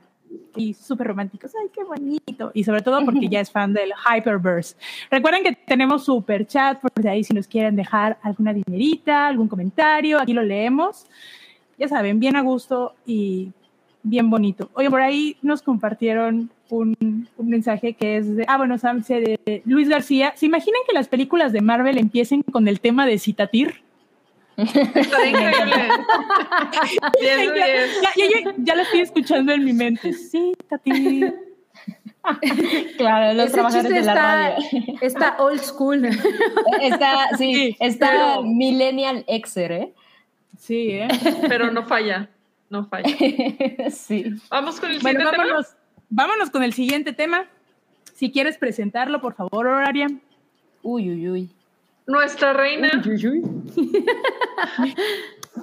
hablando de generaciones este, Gen Xers, Millennials, nuestra reina y santa patrona Britney, a- este, anunció esta semana que va a regresar con un tema nuevo, va a hacer un cover de Tiny Dancer con Elton John. Entonces, Híjole. va a sacar... La verdad, Tiny Canción, Dancer es mi canción favorita de Elton John. Entonces, no sé, ¿Cómo me te siento sientes? un poco. ¿Cómo te sientes? ¿Sabes qué? No, ¿cómo o sea, no sé, o sea, por, por ejemplo, Rocketman, la, la- bueno, esta canción de, que tiene con Dua Lipa, que son como cinco diferentes de, de Elton John, o sea, me gusta, pero la verdad no, no me gusta más que, que la original, ¿no? O que las originales. sample- es que no me las amplía. Sí, y siento que con Tiny Dancer igual, o sea, como que, no sé, o sea, que quiero mucho a Britney, qué bueno por ella, me da gusto por ella, y creo que pues Elton John es Sir Elton John. Eh, pero no sé, no sé, siento que, ¿No te que- que la versión de Tiny Dancer, pues es que ya es muy perfecta para mí, pero bueno, hay que ver, hay que ver, obvio hay que escucharla. Uno no sabe hasta que escucha. Yo, yo tengo curiosidad si Britney va a usar su verdadera voz. De Yo cómo también. verdaderamente canta. No sé si vieron el video, eh, creo que lo compartió en su cuenta de Instagram. Ella está haciendo una rendición de Baby One More Time con, su- o sea, voz, voz, no con la voz con la que canta, sino con su voz, voz, y se oye increíble. Dices, oye, eh, mejor lo hubieran utilizado para la versión original o puede ser una regación o una transformación del tema, una nueva versión de, de Baby One More Time con, su rea- con su voz real. Pero no sé, yo, yo tengo curiosidad con, version. con escuchar detrás, ajá, con la Britney version. Eso estaría, Estaría bueno, muy padre, ¿eh? estaría muy Sí. padre que sacara sus o sea, que sacara un álbum de que mis canciones favoritas o las canciones que más me gustó, que me más me, más me han gustado, más me llegan con mi voz. Britney's normal. version. Britney's Ajá, version estaría muy chido. Muy, muy, muy Taylor Swift. Así como Sí. que, pues, su versión de Taylor Swift, pero en, en versión Britney. Por ahí alguien puso, por- pensé que era la tesorito, no sean así. Ay, Retomando comentarios fáciles de cuerpos ajenos. No ¿no? sean así. Perdón, Sammy, te, te, te interrumpí. No, no, no. Justo les voy a decir que eh, a mí me parece, es que me levanté, no sé si ya lo hablaron, pero más allá de, de- de que si está padre la versión o no, esta cuestión de Britney quiere, o, eh, me gusta pensar eso, ¿no? Que ahora quiere regresar a, a la música. Eso es lo que a mí me da muchísima buena vibra. Es, ok, eh, creo que todo mundo estábamos como en el entendido, o- o, ah, en el entendido, ¿no? Es decir, pues es alguien que probablemente, y yo entendería perfecto, que dijera, voy a mandar al diablo la música y voy a tratar de dedicarme, o sea, de, de hacer lo que quiera, ¿no? Y vivir de lo Sí. que trabajé. Perfecto, ¿no? A lo mejor yo, yo jamás vamos a volver a ver a, a Britney en, en escena y creo que está cool, pero me llena de muchísima felicidad y, y me calienta el corazoncito pensar que por gusto, ¿no? No necesariamente por esta cuestión de contratos, etcétera, quiere regresar y, y- y me emociona mucho pensar en el regreso musical de Britney, me emociona muchísimo, me da, me da mucho gusto por ella. Sí, disclaimer, la verdad es que jamás he sido súper, súper fan de su música, eh, pero, pero me parece muy increíble lo que hace, o sea, ahí no hay duda. Y pues Y fíjate John, que sí. esto fue idea Y de Elton John también es buen músico. Me gusta que hagas que es buen músico. Así como que Y el señor también se defiende. No, soy muy fan de Elton John. Me van a, a- a linchar como con John Wick. Pero eh, eh, este chido de que a Elton la le propusiera la idea así de, oye, comadre, pues vamos a aventarnos aquí un- una cantadita, ¿no? Vamos a- sí o no, te propongo esta y ella Un había dicho, palomazo. Un palomazo. Un palomazo. Ay, Y ella había dicho, va, pues se me, anto- Sí, yo creo que puede, puede eh, de corazón que Elton John la invitó a, a crear o a una nueva versión. Ella, pues, imagínense, después de 13 años de estar privada de la cantada o- y de estar en ese... De su libertad. de su libertad Sí. y de que ahora ya puede escoger sus proyectos, pues, ¿qué más nos Y da también- felicidad de eso? Y también Elton John le sirve porque llega a una nueva generación, ¿no? O se, o se mantiene como reciente con canciones que pues no necesariamente este, tocaron a la generación que ahorita está en la radio, ¿no? Entonces, igu- igualito que con Dualipa, que dice que un día estaba así como súper tranquila y le marca de que, hola, soy Elton John, ¿quieres hacer una canción conmigo? Así, así me lo imagino también con ella y, y qué, qué cool, qué cool eso. Me encanta. Me, me imagino a Elton así en su sillita con su agenda de papelito y marcando su teléfono. Britney. Vamos a Con una pluma, una pluma que tiene esas como glitter y Me así- encanta. así me lo Sí, me encanta, pluma así con, con un pompón. Exacto. Vamos a, a ver, vamos a checar la Y agenda. obviamente tiene teléfono de disco Elton John, por supuesto. rojo, porque es el de emergencias ah, yo me lo imaginé dorado con blanco, pero luego le pedimos a Elton una foto. Sí, ya, a lo mejor tiene, do- tiene como varios teléfonos para... Claro, de Tiene uno para. Britney, uno para Dua Ajá. Lipa. Me encanta. es, depende- es generacional los teléfonos, pero sí, apoyamos el proyecto. Y bueno, ¿Tenemos fecha? No, ¿verdad? No, Todavía no. Creo que el próximo pero mes dijeron. el próximo mes, ajá, pues Ok, ya te falta la próxima semana. No, Puede ya. ser de que a, a lo mejor, a lo mejor y a mediados de, de agosto nos den la sorpresa o el Me próximo eso. viernes. Todo puede suceder, amigos, ¿eh? Todo puede suceder. Manténganse al tanto. Pues ahí estamos. Manténganse al tanto y manténganse al tanto porque tal vez lo compartamos en nuestras redes sociales de la Jaiba. Recuerden, tenemos Twitter y tenemos Tal vez. Instagram. Nos, nos pueden seguir en arroba la Jaipa, termina en cuatro, tanto en Instagram como en Twitter. Así que le recomendamos que, le recomendamos que nos sigan porque ahí ahí les compartimos cosas. Ahí extendemos chisma. Si ahí extendemos chisma. Bueno, vamos a pasar al siguiente tema del orden del día.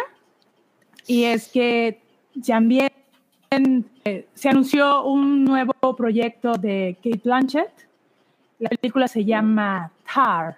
¿Vieron el, el trailer de la, de la película? espectacular el trailer, ¿no? Increíble. Qué cosa tan preciosa. Sí, está, Y para está quien- muy, quien no muy lo- bonito.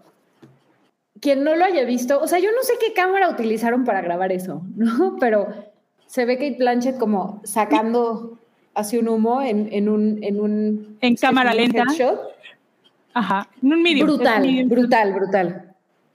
Sí. brutal. Y, y bueno, la película trata, eh, no es una película de Todd Fields. eh, y es, la película es eh, un, se trata sobre una, eh, una conductora de orquesta de origen alemán eh, que se llama Lydia Tarr, todo es, es, es ficción. Eh, y el, tema va a estar eh, proporcionado lo, lo que es la, eh, la banda es, deja ver si lo pronuncio porque mi islandés no es muy perfecto, eh, por Hildur Guðnadóttir, que es una islandesa, quien en el 2000 hizo la banda sonora de El Joker. Entonces va a Y ganó el Oscar por ese soundtrack, y ganó el Oscar, exactamente. por cierto. A ver, cuéntanos, Braille, quiero Kate saber tus es impresiones. Sí, yo también. ¿Qué esperas? ¿Qué esperas Ah, yo de estoy, esta película? yo estoy maravillada y la verdad, este, me parece increíble y que, o sea, me parece muy chido. O sea, es que, ay, ya saben cómo yo soy bien de, este, resaltando mi, que una de mis misiones en la vida es resaltar la, el trabajo de mujeres en las artes y en, en, en, este, en áreas en donde no necesariamente sean eh, reconocidas o que se les quiera dar más, me enfoco más que nada en cine, pero pues también pasa en literatura, en música, en, y sobre todo en los ambientes de música clásica también es muy difícil. Hay una cantidad enorme de compositoras que no, de las cuales no se conoce, no se habla, no se, no se tiene. Y me parece maravilloso que se eh, haga una película sobre, o sea, sobre, Lydia, sobre este personaje Lydia Tarr y que veamos a Kate Blanchett en ella, porque también Kate Blanchett es lo máximo. o sea, para mí es como que de las Sí, mejores actrices total. de, de su generación y me encanta verla en proyectos un poco más arriesgados y más, o sea, no, quizás pensemos de que hay esto que tiene de arriesgado, pero pues sí como que pues las decisiones visuales que se tomaron y que nos presentaron y que nos dieron adelanto a través del tráiler, sí se me hacen de que estoy ahí, voy a estar ahí. Estaré, este, veré cuántas veces la logro alcanzar a ver en el cine, porque Miren, Sí, o sea, Turca, Esperemos, Turca sí que muy bien la adquiera. sí, sí, ya Uy, si no, seguro. si no nos hace el paro. Lo- el- también esta película se va a estrenar el próximo este, Festival de Venecia, creo que es. Ajá, lo Ujú, que el, sí, en es el el 31 de de- agosto. en este Festival de Venecia, entonces, pues a ver cómo le va. Ojalá que se la que este la que la compre una buena distribuidora y la traiga pronto a México. Apple Movie, No movie. estoy Apple. diciendo ni- y Netflix. ustedes saben perfectamente cuál es el a la cual yo lo he puesto. Mira, yo, yo predigo que va a ser movie. Que la va a traer. Va a ser Es el, tipo, es Tiene- el tipo Sí, va a ser Tiene movie. todo el estilo. Tiene todo el estilo. Pues, pues miren, es, es de Focus, ¿no? O sea, a lo mejor la andamos viendo en HBO Max probablemente. Probablemente. Porque es de, Fo- de Focus Entertainment que viene de Comcast y, y probablemente, digo, no estoy segura de cómo funcione, pero pensaría que pues, Universal va a meter mano y la veamos en, en Star Plus, dice la producción. Según yo es Ya HBO Max, pero le creo. Lo que le diga creo la a la le creamos. O, o es su apuesta, porque si, si es de apuestas, pues yo diría que HBO Max, porque pues es de Comcast. Dicen, dice Hugo, próximamente por Claro Video. Son capaces. Bueno, pues uno nunca sabe, uno nunca Pueden sabe, dar la luchita. claro. Digo, pero primero que la traigan a México a los cines. Eso es lo, eh, creo que eso es lo Sí. que nos interesaría. A los, que- a los cines, a donde vas por tu, no, ya, por tu credencial de lector. es que la producción anda callada. Sí, no, bueno. No, no es Ese cierto. chiste Es el estuvo vino. bárbaro, Sammy. Es el. Ese chiste estuvo bárbaro. Sí, no, no, lo, lo reconozco. Me quito el sombrero. Es para antes. que no, es para que no se les olvide el hype. El hype siempre está presente en nuestros corazones y en la gente. Exacto, exacto. a las bueno. salas de cine, dice en las salas de cine próximamente en México. Yo, disculpen. yo creo que como en enero, febrero ya estarán en la en alguna sala de cine en México, en la Cineteca. Pues mira, igual, igual se le echan como antecito porque pues premios, ¿no? Entonces a lo mejor ya ven que Claro. empiezan a hacer su tanda de, de estrenos en los cines comerciales. Justo es lo que iba a decir, como que sí tiene este el perfil de que la van a querer meter a la, a- o sea, como, como ya sabes, para tu consideración. Ah, de sí, mejor en actriz, diciembre, ¿no? eh, noviembre, O sea, sonaría. diciembre tiene que ser. Sí, es lo más probable. Pero miren, la ventaja es que casi, casi seguro que de forma sencilla la podremos ver, aunque no se la trajeran al cine, aunque lo dudo. Pero la vamos Muy a ver. De que la vamos a ver, la vamos a ver. No importa Sí. cómo, pero la vamos a ver. Oigan, llegaron dos superchats ahorita en A lo que estábamos aquí A ver, a ver, cuéntanos. A ver, producción. Ay, ¡Órale! ya, Eh, rap- Es rapidez. A ver, Nudulito, Uy, te lo avientas. a ver, es Fernando 45, espero haberlo dicho bien, nos da, nos dejó 499 pesitos. Muchas gracias, Fernando. Es- er, ajá. Eh, dice, larga vida la hypa. Qué suerte que ahora que pude estar en el en vivo estén las cuatro. Gracias Oh. por siempre darlo todo en cada transmisión. Son una gran mezcla. Las amamos. Te queremos un chingo. Nosotros a ti. Muchas gracias. Gracias, gracias. Gracias. Corazoncito. Somos Sí, sí lo damos todo en cada transmisión, ¿eh?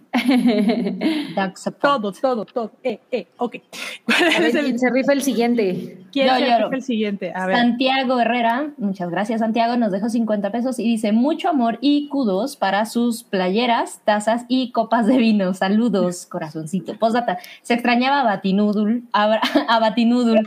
Hizo, hizo ahí una caray. mezcolanza. El Ah, caray. Goblin. Ah, caray, Caray, soy Ya, ya, y luego van a decir que me estoy este, apropiando de personajes que no son míos. No, no, no. Es, Fátima. Eso es apropiación. apropiación Es una apropiación. No, no, no. eh, yo te lo regreso, No, pero-. Pero, pero la neta, siento que sí deberías rifarte con un chiste. Yo digo. Ya que andamos en esto, sí, ¿por qué no? ¿Habrá algún chiste por ahí que se guste contar? Claro, yo, yo digo que uno de Mobley y uno de Noodle, No, es Ay, que. para no decepcionar a le- Santiago. le- bueno, o sea, ya, ya lo, lo había contado hace años, en- me parece que fue en el hype, pero si quieres te lo vuelvo a contar. Eh, ok, ¿qué le dijo un frijol a otro frijol? ¿Ya lo había contado aquí? No, ¿verdad? No. Ok, ¿qué le dijo un No. frijol a otro frijol? ¿Qué? Si no me comes, no hay pedo. Me encanta, me encanta. Ahí tienen su chiste, ahí tienen su chiste, claro que sí. Dulito, Fan. ¿tienes uno? Fan de los Ok, chistes acabo de encontrar uno que se me hace muy, Ay, sí. muy simple, pero bueno, ahí va. Dice, un señor se acerca a otra señora y dice, por favor, ayúdeme, mi hija se ha perdido. Y el señor le pregunta, ¿y cómo se llama? Mi hija se llama Esperanza. Ay, señora, imposible. La esperanza es lo último que se pierde. Oh, No, no sé contar chistes, es algo que muy tierno. Yo tengo, la, gra- yo, yo tengo la gracia y el chiste de un cacahuate. Bueno, no menos. No. Oye, me Mr. Peanut, No. Mr. Peanut es súper simpático. ¿De qué hablas, Noodle? No, pero yo soy muy simple. No, De un frijol, no- dice. No, tengo, No yo talento. Te doy tres nudulitos. Yo, yo te doy tres, tres fideitos. Te- No, me- me das mucho, pero gracias. 3.5 fideitos. De hecho, No, yo- es como de punto cinco. la- Realmente este chiste, como lo conté, es de punto cinco, la verdad. Menos de punto cinco, pero ya me dijeron que el punto cinco, menos punto cinco no existe. Entonces, No, está cool, está cool. bueno, vamos al Bueno. siguiente tema. Y, ay, este que sí, A ver, no sé. a ver, a ver. Ya, ya, vale. Ahí, ahí, vale. yo debo de decirles ¿Ya vi- que ya va- vieron va el nuevo tráiler? esto- sí, va a parecer exagerado, pero yo no pude dejar de pensar en Mobley porque me urge conocer la opinión de Mobley de, de esta nueva versión, bueno, de esta nueva entrega de, del Señor de los Anillos. ¿Qué opinas? Ah, bueno, Mobley? pero, ajá, Tenemos en la nueva entrega, el nuevo, el nuevo trailer, sacaron Vimos nuevo el tráiler de tráiler los en- en Anillos las- del Poder. Ujú. Sí, Por favor, Sam. Híjole, yo estoy ahí, ¿eh? Estoy totalmente ahí. O sea, creo que de verdad no les puedo explicar mi emoción. Tengo un poco de temor porque la verdad es que la producción, o sea, yo creo que lo que, lo que me voy a organizar un poco en mis ideas. Lo que sucedió con la trilogía del Señor de los Anillos no es algo que pase frecuentemente en alguna producción, a mi parecer. O sea, fue Claro. mágico. El tema de que era en Nueva Zelanda, que todos eran súper amigos, que el pueblo vivía de eso. O sea, es que eso de verdad está muy cañón. O sea, había una maquillista y ahí estaba metida en la producción. O sea, era como algo muy local, muy real. Entonces, eso me da un poco de temor en esta, en el sentido de que quizá no tiene como tanta artesanía, ¿no? Como, como, en, como en la producción de, de Peter Jackson.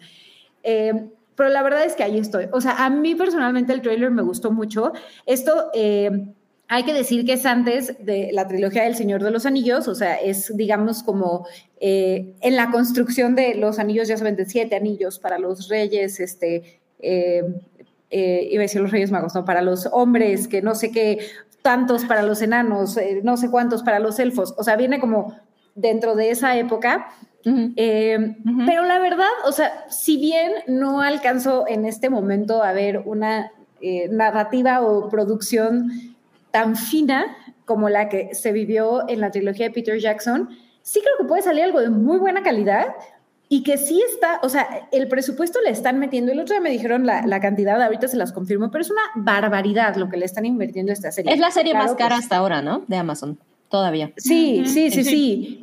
Y la verdad es que también yo creo que, o sea, por supuesto, si con alguna franquicia lo tenían que hacer, era con Lord of the Rings, ¿no? O sea, la cantidad de fandom que tiene es enorme. Eh, y bueno, pues yo honestamente ahí estoy, ahí este, ya puse mi recordatorio, el trailer me gustó mucho. Eh, y bueno, por ahí también escuché que Howard Shore iba a hacer la música.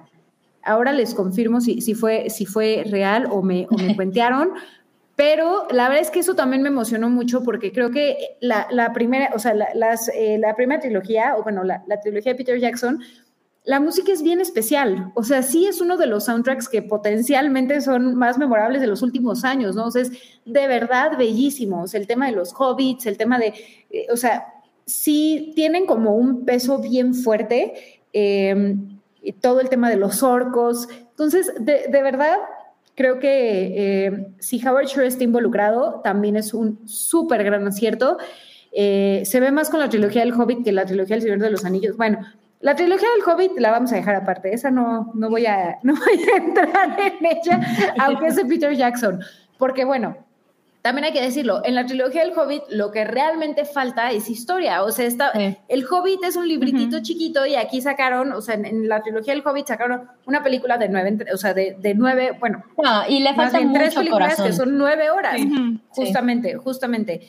Eh, entonces, mi esperanza es que un poco siendo eh, es, esta historia situada en otro momento dentro de la historia, y- y, o sea, creo que, creo que pueden tomar mucho material del Cimarillón, creo que pueden tomar, este, hay otros tantos cuentos de, de J.R.R. Tolkien, incluso los que se publicaron después ya de su muerte, entonces creo que tienen muchísimo material de dónde tomar y mi esperanza es que sí eh, le haga eh, pues honor a, a la mitología de, de Tolkien. A ver, vamos a ver qué tal. ¿Tú qué opinaste, Sammy?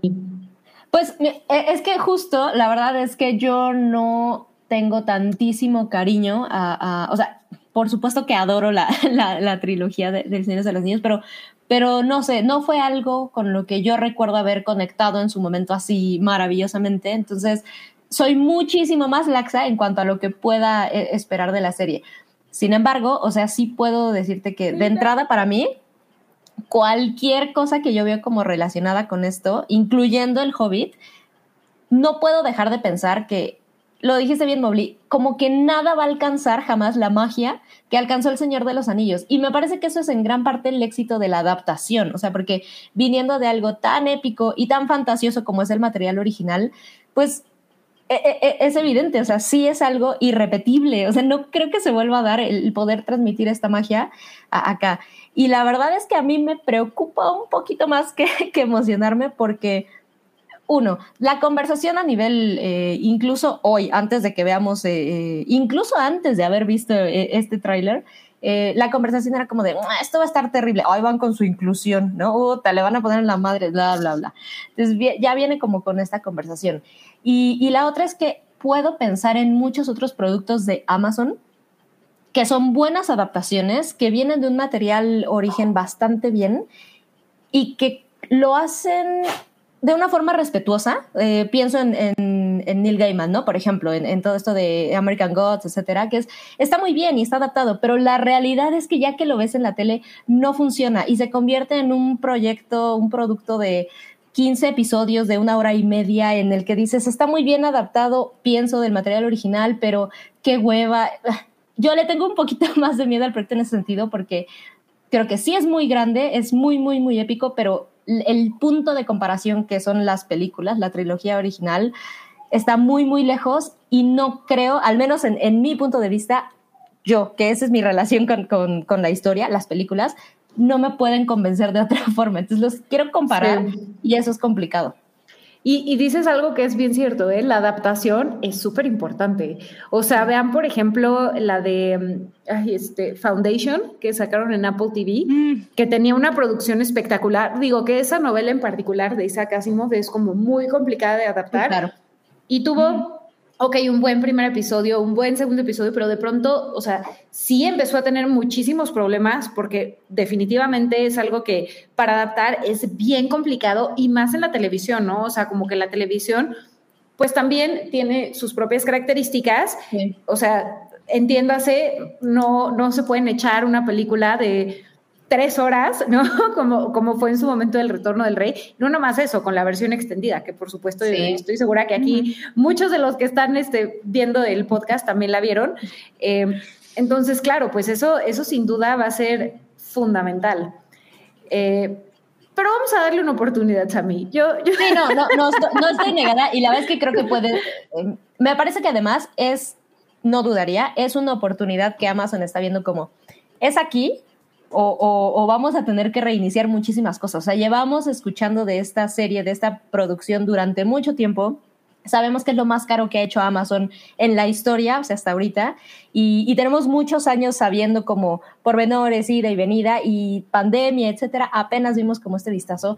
La verdad es que me inclino mucho más a pensar que esta es la carta fuerte de Amazon y, y no tan fácil van a ser una, Sí. una cosa complicada, pero sí, no puedo dejar de, de preocuparme en esta adaptación al, al lenguaje de televisión porque pues no es que sean malos productos, pero no necesariamente funcionan en la tele. Y yo sí, Sí. sé de las cosas que, por ejemplo, algo como mm, Watchmen eh, en HBO, no lo terminé. Y no, no creo que te- tuviera que Ay, ver con la sí calidad.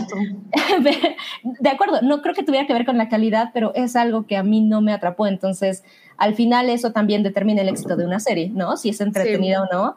Y, y- y creo que la vara está bien, bien alta. Dicho eso, la verdad es que disfruté muchísimo, el, el- se me antoja mucho y, y estoy muy ahí.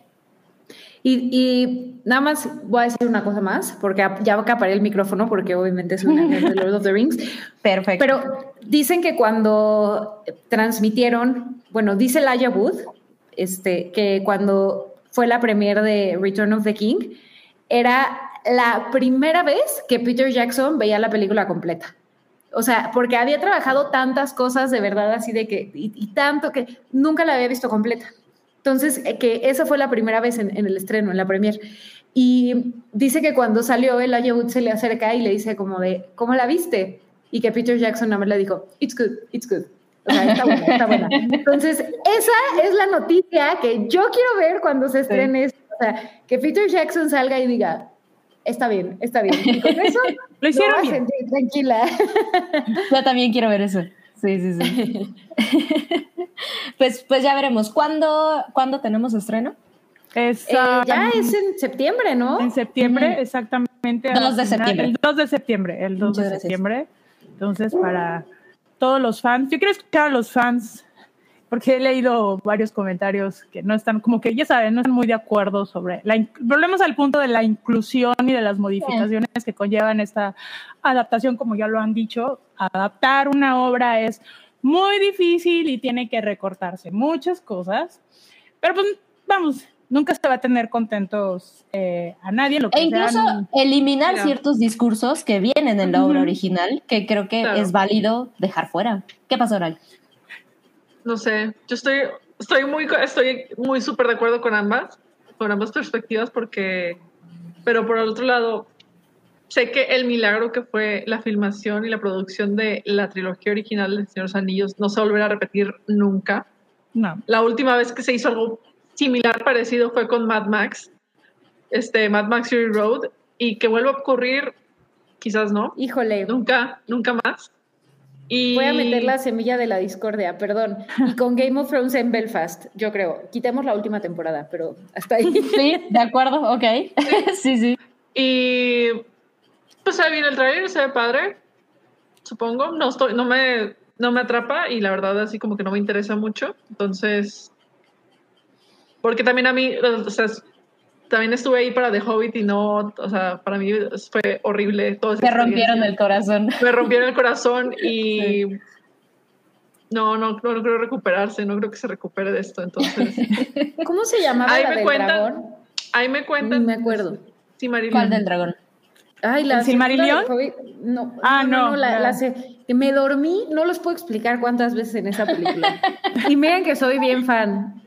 Ajá. La del dragón, Oigan, la de Benedict Pero yo tengo entendido que el- la de los anillos del poder están basadas en los apéndices 1 y 2, o A y B, bueno, 1 y 2 de El Retorno del Rey. Aunque también están tomando partes de las historias que dejó escritas este, Tolkien. Y pues yo Pero nada más voy a decir es el de que. Arwen, ¿no? Sí, pero es que como que están agarrando chile de mole y de manteca, que eso es lo que a los fans no los tienen como que muy convencidos. Y yo nada más voy a decir que lo que me llama mucho la atención y lo que me interesa ver de lo que vi en el tráiler es Sauron, que en su forma física humana lo vamos a ver, vamos a ver su, su historia de origen Creo que eso es lo que más yo puedo rescatar de esto, pero pues yo, yo me voy a quedar con el beneficio de la duda hasta verla. ¿sabes? No, no me quiero clavar Mira. de que, ah, sí, de que la historia y de, de Miren. el Señor de los Anillos sí, es- fue marca un precedente, pero pues vamos a darnos el beneficio de la duda. No me digas. Si ustedes tres no me dicen que está chingona, no la veo. Así. Ay, qué gran voto de confianza me diste, Oralia. Sí, sí. Va a llegar Mobley. ¡Está increíble! Sí, no, o sea, no lo el primer, hagas. el primer episodio. Yo no Y Oralia, fuente objetiva. bloquear.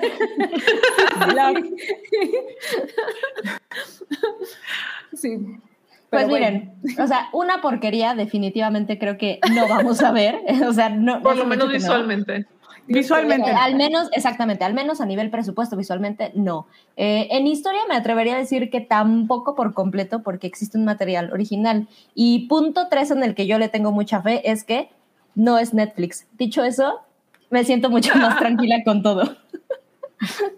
¡Pum, pum, pum! No, no, no, es que Netflix sí ha, ha llegado a un punto muy, muy cañón. Prefiero ver multimedios, creo que ya tienen un nivel de producción. Miren, ahorita, ahorita que dices Netflix, temo por este Sadman, pero lo que he visto Uf. está bastante chingón.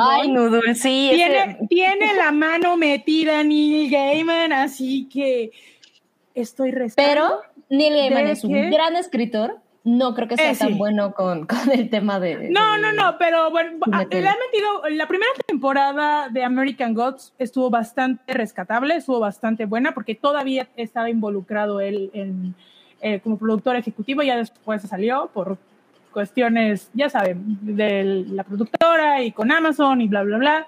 Pero lo que, se, lo que he visto de, de Sandman está bastante bueno, pero yo no soy muy, fan acérrimo de, de Sandman, así que mejor dejo a los fans, a los de corazón, a los de casi casi están rasgando la- las vestiduras por la obra, que me den su opinión, que me digan sí, sí, no, yo nada más los voy a leer, yo la voy a ver y voy a decir, está bien, voy a aplicar un, un Peter Jackson, it's good, it's good.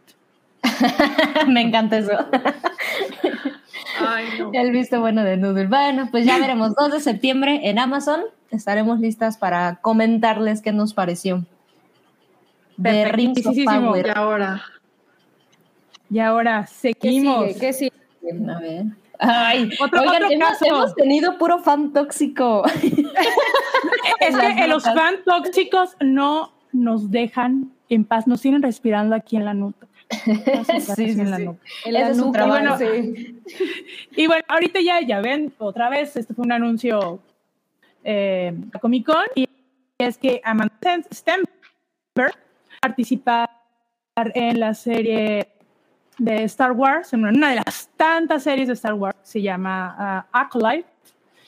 Y aunque no, no se sabe todavía bien eh, qué personaje va a tener, pues eh, la serie va a explorar eh, qué es lo que sucede o cómo es lo, eh, cómo es lo que se inclinan al- las personas al lado oscuro de la fuerza, ¿no?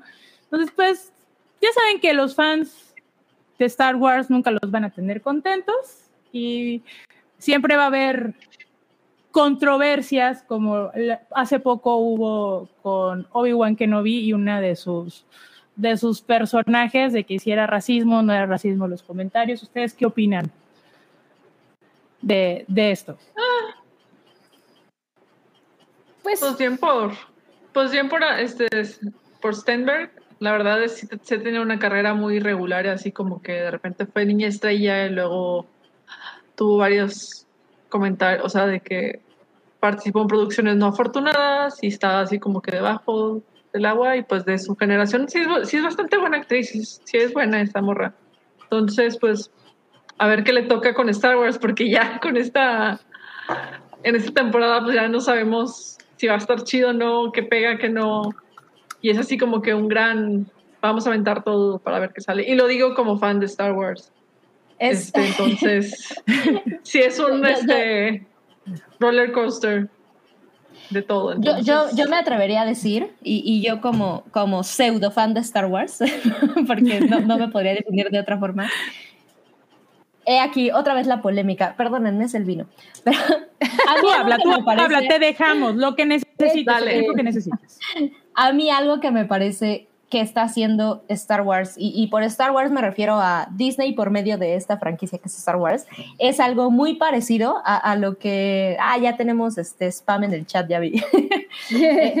es algo muy parecido a, a lo que podría estar sucediendo con Marvel. La diferencia es el éxito que están teniendo, pero me parece que Star Wars es una cosa tan tan muerta ya, o sea, ya en, en, en julio de 2022 podemos decir que Star Wars como, como historia em, de, ah, de cómo explotar eh, en series, o sea, acabamos de ver Kenobi y, y no manchen, qué, qué pena ajena lo que hicieron con Kenobi. Sí siento que hay una especie de onda marquetera con Star Wars en decir, si de todas formas a la gente le vale madres nuestro producto y ya estamos quemadísimos con fans y con todo el mundo, pues hagamos polémica, ¿no? Y me parece una cosa de tokenización lo que están haciendo terrible, porque no nada más se queda en el de, y vamos a reclutar a esta persona que no está terrible, o sea, es una mujer atractiva, o sea, también eh, van a la segura en ese sentido. Sin embargo, pues es una mujer negra, ¿no? Mujer, punto. Negra, otra, otro punto. Y, y esta cuestión de que sabes que no importa qué tan pinche esté tu producto, va a generar conversación gracias a eso en donde quieras.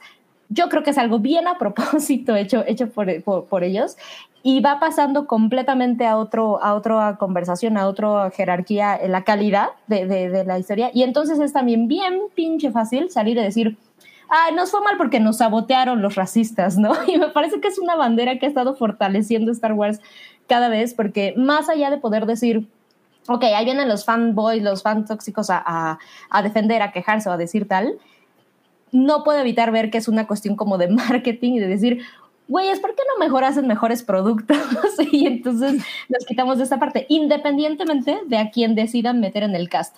Pero justo es para mí, la primera nota que sale es un poco lo que hace Disney también con sus live action y sus adaptaciones, ¿no? Es como de, eh, aquí el primer vistazo a Ariel. Nadie va a hablar de su color de piel. ¿Sabes lo que vas a provocar? ¿no? Entonces pareciera que es, que es forzado, ¿saben? El, ok, ya sabes que la calidad no está chida, no se emociona a la gente, ¿por dónde lo, lo, lo hacemos?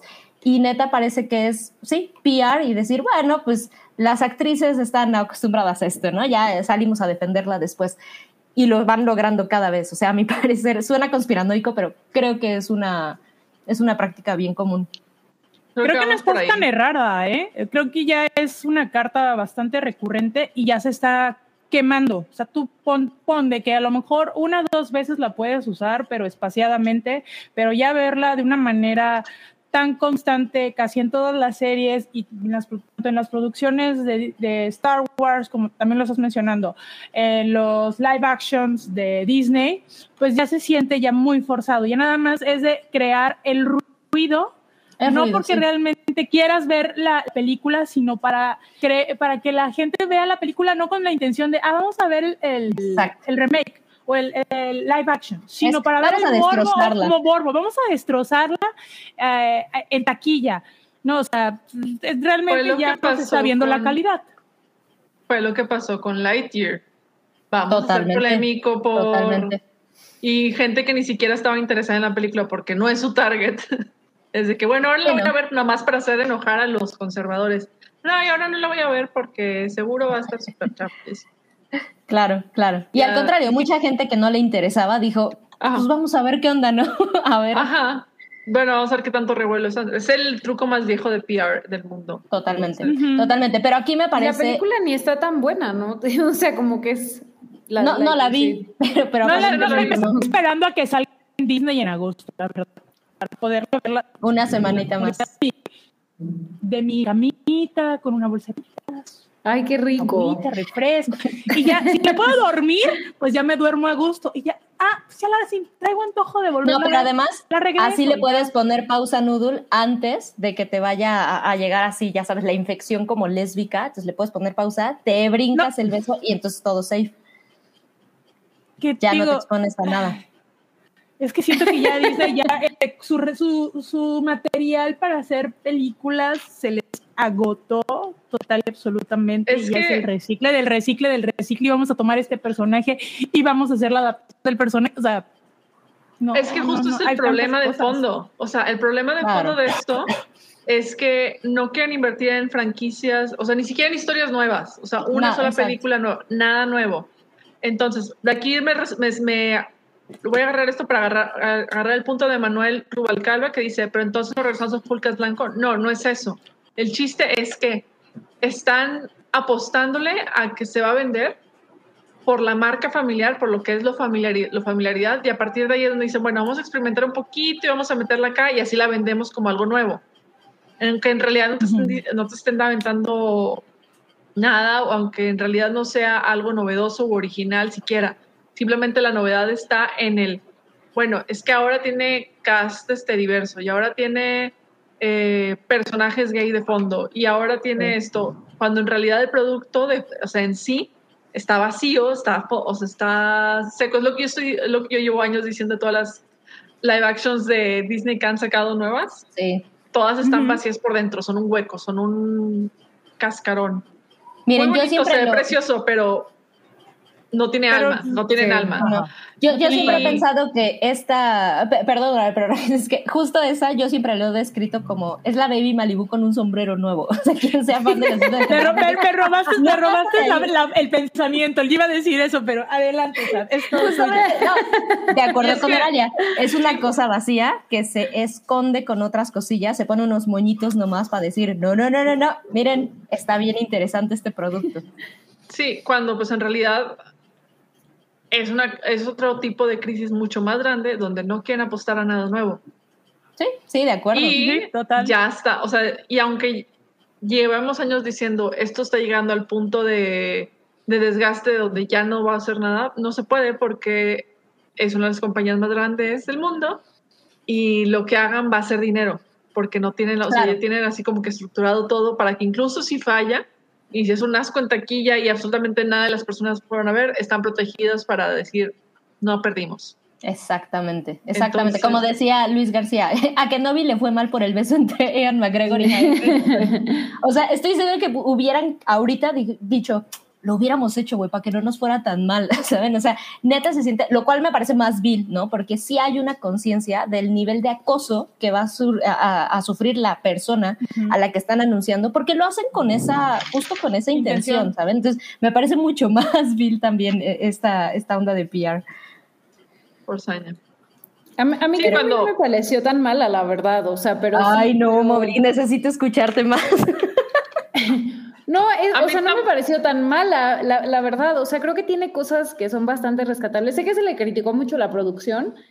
Este, o sea, hon- honestamente no, no me pareció así, pero tampoco me pareció algo extraordinario. O sea, creo que creo que es un producto que, o sea, bueno, es que iba a decir a los fans de Star Wars les va a gustar, pero ya sabemos que tampoco.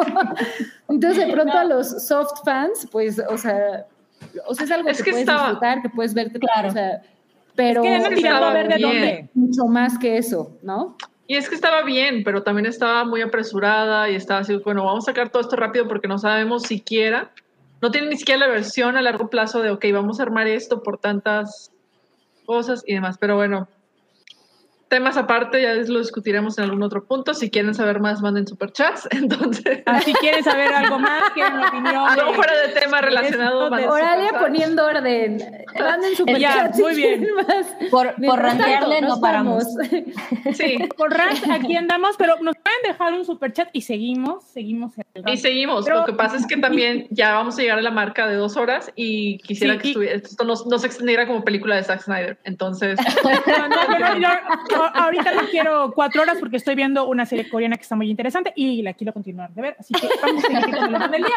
Pero, Ah. ¿qué tal, ¿qué tal nos dijeron que dejamos todo en la transmisión? Ah, yo ya quiero ir a bañarme. Apúrense. pongan pausa, ahorita vengo. Y bueno, ¿Qué ya cerrado este tema, vamos a hacer a- al siguiente, al casi penúltimo tema del día, de esta orden del día, y es que, si no mal recuerdo, ayer, antier, sacaron el póster de Pearl. Que Sí, ya sacaron el tráiler también. Y el tráiler también. A ver, Oralia. Tú, tú- porque tú sí Es- viste la película, ¿verdad? La de X. Sí, y me gustó un chingo. aquí lo que está así como que lo que fue sorprendente es que pues ya estaban en, al parecer este Ty West y pues todo el equipo de producción era, oigan, pues ya estamos aislados, estamos en un ambiente lejano, ¿por qué no hacemos una segunda película al mismo tiempo? Entonces, mientras eso. filmaron X, filmaron también esta precuela, se enfoca en el personaje, no, de, no el personaje Mia Goth en la película de X, sino en la viejita, en Pearl, Ah, la, la villana. película. Entonces, esta película es una precuela ambientada en la época en la que Pearl era joven y, se- y era una starlet este, naciente en el cine mudo. Oh. Entonces, de eso va la película. El póster me como no fascina. es Paul. Ajá, me encanta el póster, me- se me hace increíble esta nueva ola de pósters estilo este, películas de Me hijitas. encanta, sí, sí, Me sí. fascina. No, y el, el trailer se siente todo el feeling así de la casita de la pradera. Ah, Bueno, así me, me hizo sentir. Sí. que te, te vende algo al principio que dices, ¿qué onda? Yo- sí me interesa. Y tras, y dices, oh my God. Pero sí, pero primero Me necesito encanta- ver me X encanta para ver esto. tras. Y el tras. Sí. Yo Pero tampoco sí necesito ver X. Creo que les- no sé si ya está este, a la renta en. en No estoy segura, acaba de sa- salió hace como dos meses en el cine, entonces técnicamente para tiempos de, de streaming pues ya debería estar en alguna plataforma. Sí la Qué recomiendo. fuerte sí que digas eso, Oralia, pero sí. Que sí, Sí, pero o sí. sea, Digo, yo Sí, yo sí, me estoy viendo la manera legal para poder verla. Ya, ya estoy Claro, por el camino amigos. del bien, entonces. Claro, amigos, siempre. Digo, si, si alguien de la audiencia sabe legalmente dónde la puedo ver, se los agradeceremos mucho para que también Sam, y no Sí, sé si Mobley ya la vio. sí, tam- no, también la quiero ver. Pero Entonces, debe de haber igual por dije, un cine. les avisé Sí, sí.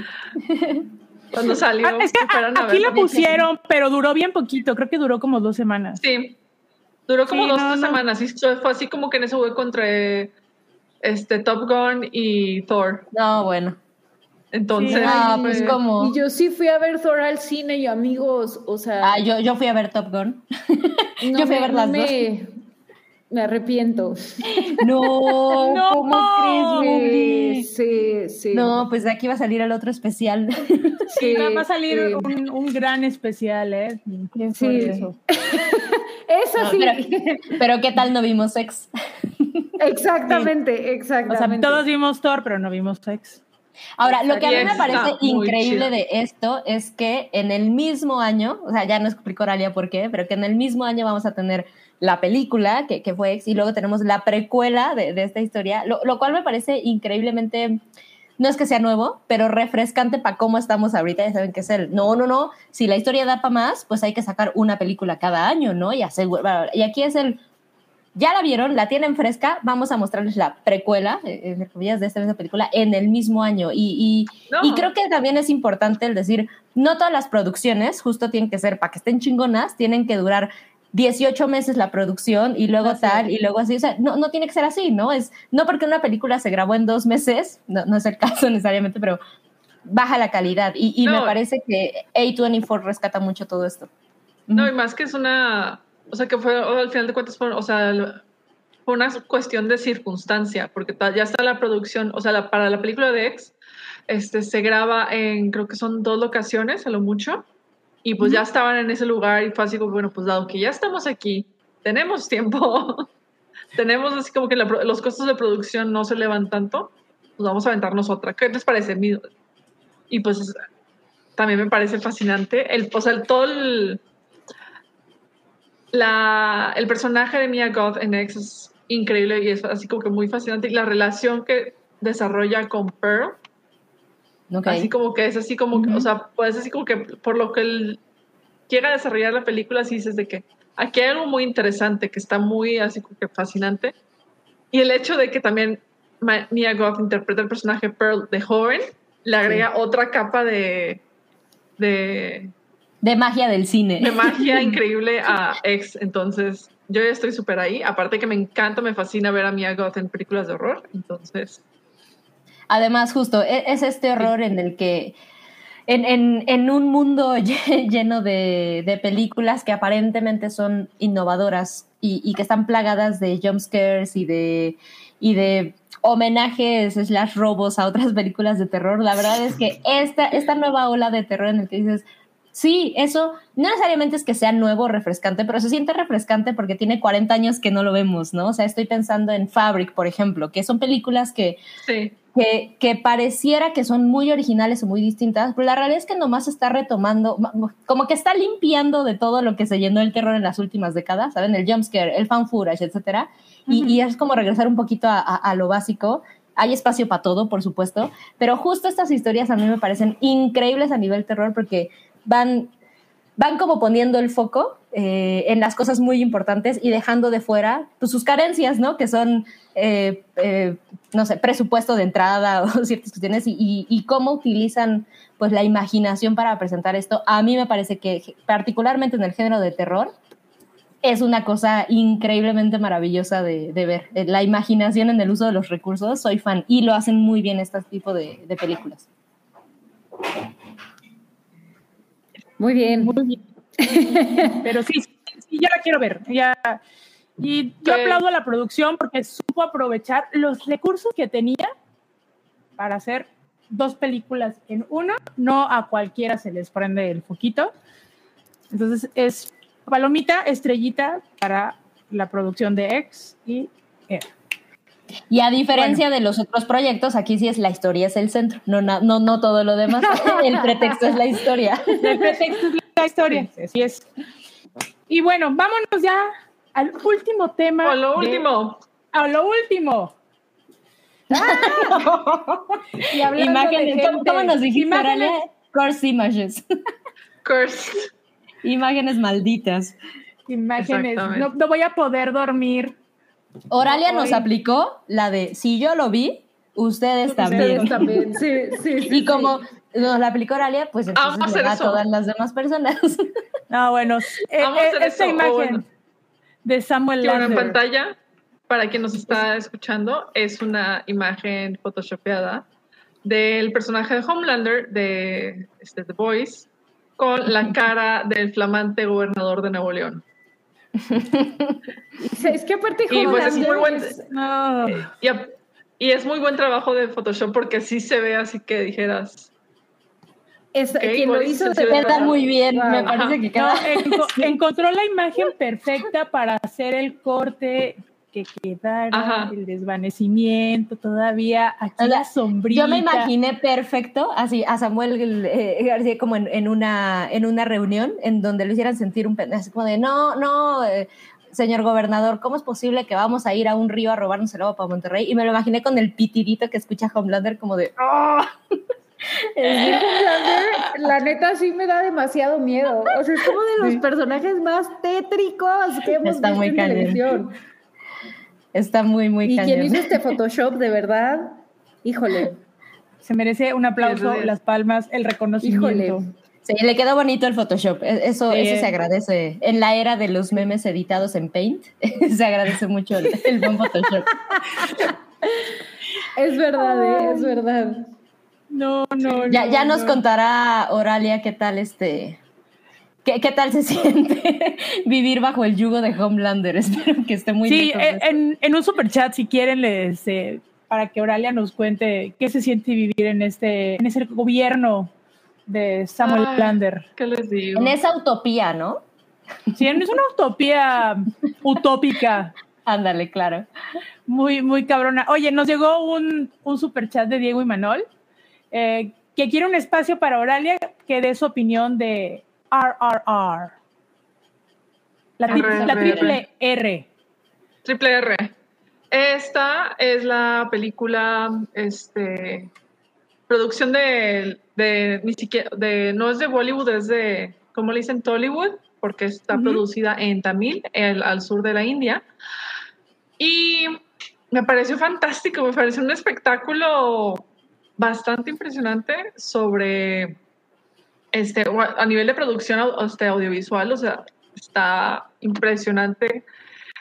Eh, es una maravilla, sí me pareció una maravilla de que, o sea, nomás así como que audiovisual y más que nada por el ritmo que lleva la película, se te va en. Yo la verdad las, me las estaba esperando porque dije que dura tres horas después, así como que también de repente a una se nos, nos cansamos y andamos este, agotadas y decimos de que, ay, no, pues no me quiero desvelar tanto. Y con esto fue de que, bueno, pues temprano vamos a verla y se nos fue en chinga. O sea, de verdad sí está muy, muy cool. Y cuando la historia es, este, ya, ya lo estoy investigando un poquito más. Ya me clavé con todas las lecturas de, de críticas indias y estoy fascinada también porque eh, está basada en dos héroes eh, revo- revolucionarios de la independencia de la India, del yugo británico. Eh, pero el chiste, aquí el punto es que el chiste es este, que ellos dos no se- nunca se conocieron. Entonces, esta es una versión de que, ¿qué hubiera pasado si se hubieran conocido y se hubieran hecho súper compas? Ah, qué cool. Entonces, entonces, por ese lado está eso. Y por otro lado, también me encanta, me fascina la reacción británica, inglesa a esta película, porque pues obviamente los ingleses son los villanos, porque son los colonizadores que están explotando y tratando de manera horrible a la gente. Y ya salieron muchos británicos a ingleses a decir de que estaban espantados y yo con esas lágrimas hago mi café. Es, lo marav- es maravilloso. Y por otro lado, y pues así como pasó la película, pues critica mucho la, este, los modelos colonialistas que eran muy, todavía muy populares en, en el mundo a mediados del siglo XX. Sí. Lo interesante fue leer a críticos este, indioamericanos y in- este, indios de, de allá por allá, que presentaban de que, oye, pues está chida la película, está todo, pero es este, propaganda hacia el movimiento nacionalista hindú que es una Neta. corriente, ajá, que es una corriente política muy fuerte que pues plantea que, o sea, que no solo plantea que, ok, pues es que el modelo hindú es este y este es el que se mantiene y por otro lado, pues eso que, pues a qué historia le damos privilegiados más aparte reforzar el sistema de castas. Y también algo así como que me llamó mucho al final es que pues en muchas películas este, de la India que tratan el tema del colonialismo, pues siempre te presentan a Gandhi así como que, bueno, una de las figuras máximas. Sí, sí. Y en esta nunca, o sea, me llamó la atención que no salió al final y fue de que, ah, pues, qué Ok. raro, así como que, ok. Pues es que Y Gandhi no resulta- era algo, mm, una perita en Ah, dulce. sí. No, yo sé que no es una perita en dulce, pero era secular. Claro, y esta claro. ola de nacionalismo hindú, pues sí sigue la, la religión así de manera este, súper este, al pie de la letra y no reconocen a Gandhi como un líder válido. Qué fuerte. líder. Ajá, entonces está, todo, está toda esta parte y, pues, y que al final de cuentas, pues este corriente nacionalismo hindú, eh, una, de las, una de las consecuencias más graves de eso, de, de su aplicación en el- al momento del creado, de la creación del Estado de la India, fue que perdieron Pakistán por eso. O sea, Exactamente. porque Pakistán era parte de, de la India, pero fue de que no, pues es que mejor sálganse ustedes musulmanes, no queremos lidiar con ustedes. Y los excluyeron y pues por eso perdieron esa, esa parte geográfica. Y por otro lado, ajá, también súper interesante es que el partido del, el- del actual primer ministro es nacionalista hindú. Radical. Entonces también sigue todo esto y lo refuerza. Entonces Sí. está, ah, o sea, me pareció fascinante por un lado por cómo la, el diseño de la, o sea, de la historia, cómo te lo presenta, cómo se reimagina héroes nacionales y los repopulariza para las nuevas generaciones. Y deja tú, que no solo eso, sino que se vuelve un éxito global, al grado que Exacto. pues nosotros que no, que en realidad no, no tenemos este, ni cómo consumir este cine indio fuera de Netflix, porque pues en realidad Sí. muy poquitas plataformas le entran. En Prime Y deja también tú- hay. En Prime también hay. Y pues de los cineastas indios, pues este Sargit Ray y este, algunos así como que clásicos que digan, ah, no, pues es que son clásicos avalados por Ujú. Criterion. Pues es muy poco cine del que nos llega de allá. También, de, y pues bueno, no es en realidad que digas de que hay, pues nada más con ellos, sino también con muchas otras partes del mundo. Este, el, con el cine de muchas partes de África, con cine del sur, del sur asiático, de otras partes que no sean este, Japón y Corea. Y Claro. pues también cine latinoamericano, al final de cuentas. Pues, lo que tendemos a consumir es eh, gringo o europeo. Y de ciertas partes de Europa. Pero el hecho de que pues esta película de la India, que sea la que más llame la atención y que estemos viendo de este lado y que también tenga unas ideas políticas muy pues, este, presentes que nosotros no estamos teclando porque no conocemos el chisme completo ni la historia completa de cómo estuvo las cosas en la India al momento de su proceso de independencia y consolidación de Estado, pues también sí me enriqueció bastante de que buscar otras críticas de que a ver qué dicen los las personas Sí. de allá de, de la Y de forma local. Y de forma local también sí. Y que también Exacto. la puedo Wow. leer porque están en inglés, porque tienen el, porque saben inglés y saben escribir en inglés. Entonces, sí está muy cool, Está increíble. chido. Yo, Pero yo- yo les- ¿eh? Visualmente la disfruté mucho. La disfruté cool. mucho la película, la verdad. O sea, sí fue de que, sí fue al final así como que la última, tercera parte sí fue de que, mm, aquí hay algo que no me estoy es, terminando No te de cuadra. cachar, déjame investigar. Ajá. Eso está muy Y- cool. Yo, yo siento que estamos empezando, vamos a empezar a ver poquito a poquito y, y- y no como de forma gratuita, sino porque ahorita justo pensé en que a mí me pareció muy sorprendente que en, parece que cambiaré radicalmente de tema, pero no, en Miss Marvel, la serie de, de Disney que acabas de ver, Marvel, ¿te acuerdas? Eh, se toman bastante tiempo en hablar de, no recuerdo cuál es la, la partición, pero es que le llaman, es que no me acuerdo cómo lo traducen, pero bueno, esta, esta división.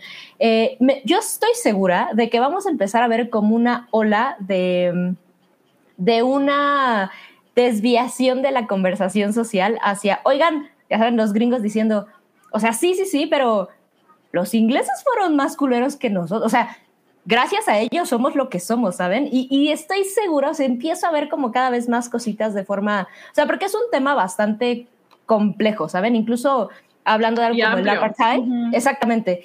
Seguimos sin ver realmente muchas cosas, porque a nivel industria comercial, pues sí, el holocausto es algo con lo que ya estamos cómodos, cómodas, y entonces habla y es muy explotable la industria. La realidad es que hay muchas otras cosas terribles de las que podríamos hablar y, y creo que es una combinación de dos cosas. Muchos otros países y, y plataformas que se empiezan a abrir para decir, el mundo no nomás es Estados Unidos y, y- estas otras cosas, pero también creo que por ahí una, una laborcilla como de PR de Estados Unidos, así como de, oigan, no, no, no, ¿por qué no volteamos a los culeros originales, que son los que conquistaron británicos. medio planeta? Exactamente. Entonces yo estoy segura que vamos a ahorita que me comentas esta parte me parece bien interesante que, que sea una plataforma mucho más grande, porque justo tienden a hacer películas que se pierden, ¿no? En, en circuitos de arte, sí, premios y demás, pero la verdad es que a nivel conversación se van perdiendo. Y, y, y auguro eso, vamos a empezar a ver un poquito más de historias de esta forma, de manera comercial, no, no necesariamente escondiditas. Y pues ok, hay también en Black Panther por ahí ya también como estos guiños, ¿no? Como de, oye, los ingleses otra vez. Entonces, Oye, pues creo que está cool. Thor Ragnarok es una crítica muy grande a los sistemas coloniales al final de cuentas. Totalmente, totalmente. Sí, sí, sí, sí. Bajita la mano y enterrada Es con verdad. Bajita la mano, sí. Pero sí, sí, sí. Es sí. verdad. Sí, entonces esperemos. Ya, ya les tocaba. Sigamos señalando. Sí. Y ese sí da para mucho. No, pues gran reseña, Aurelia. un La gente estaba contenta. Sí, sí, qué bruto, ¿eh? Así de, wow. Ya quisiera que en Oigan. México pusieran las, eh, no sé si han visto la- los videos que están poniendo la, la película de RRR en los cines en Pakistán y en, en la India, y cuando hay una escena donde aparece uno de los protagonistas, fuegos artificiales, tiran eh, confeti, la gente se vuelve loca. Eh, Es una emoción que realmente te contagia y ves Claro. el- la reacción del público, eh, el cinéfilo eh, de la India, que dices, wow, es que tienen un apasionamiento de, de la Que, que industria. toca, toca fibras sociales, lo cual siempre, Sí. siempre es conmovedor. Totalmente. Sí, que Sí, como dijo por eso estamos tan no emocionadas.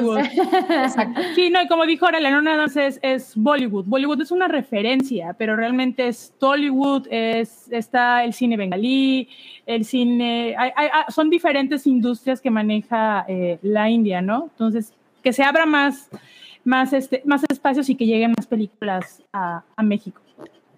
Sí. De acuerdo, de acuerdo. Por eso aléjense del algoritmo, como siempre nos recuerda Oralia. Eso, eso Así debería es. ser el eslogan de este podcast. Eh, eh, por eso vamos a Aléjense cerrar del con esta frase. Así es, porque ¿qué creen, chicas? Ya se nos acabó el programa. Duró, duró lo que quisimos, eso me gusta. Sí, duró, lo sí. que, duró el promedio. eh, Ahora sí nadie nos Pudo haber durado más. Pero también es porque estamos las cuatro. Entonces, se amerita. Sí. Es verdad, es verdad. Bueno, chicas, ya nos vamos despidiendo. Sam, muchas gracias. ¿Algo que quieras decir ya para cerrar? No, nada, muchas gracias a ustedes. Mañana hay hype y nada más recuerden que sí va a durar mucho. Bueno, duró mucho este porque no sabíamos esto, pero ya vamos a estar semana a semana, entonces no se preocupen. Va a haber mucha hype para rato. Sí. Les mando un besotote. Oralia, muchas gracias por el día de hoy. Muchas ¿Algo que gracias. quieras ya para cerrar? Eh, pues no, nada más. Cuídense, cuídense mucho.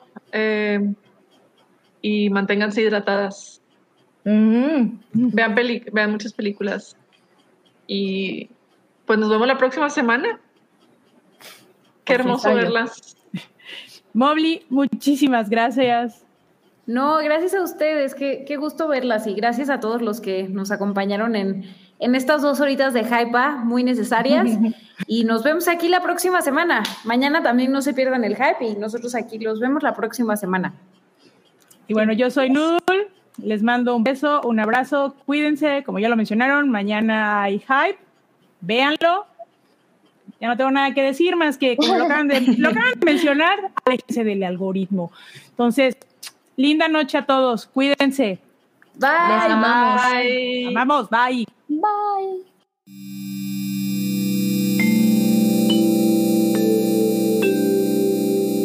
La Hypa es parte de la familia de podcast del Hype. Obtén contenido exclusivo en patreon.com, diagonal el Hype.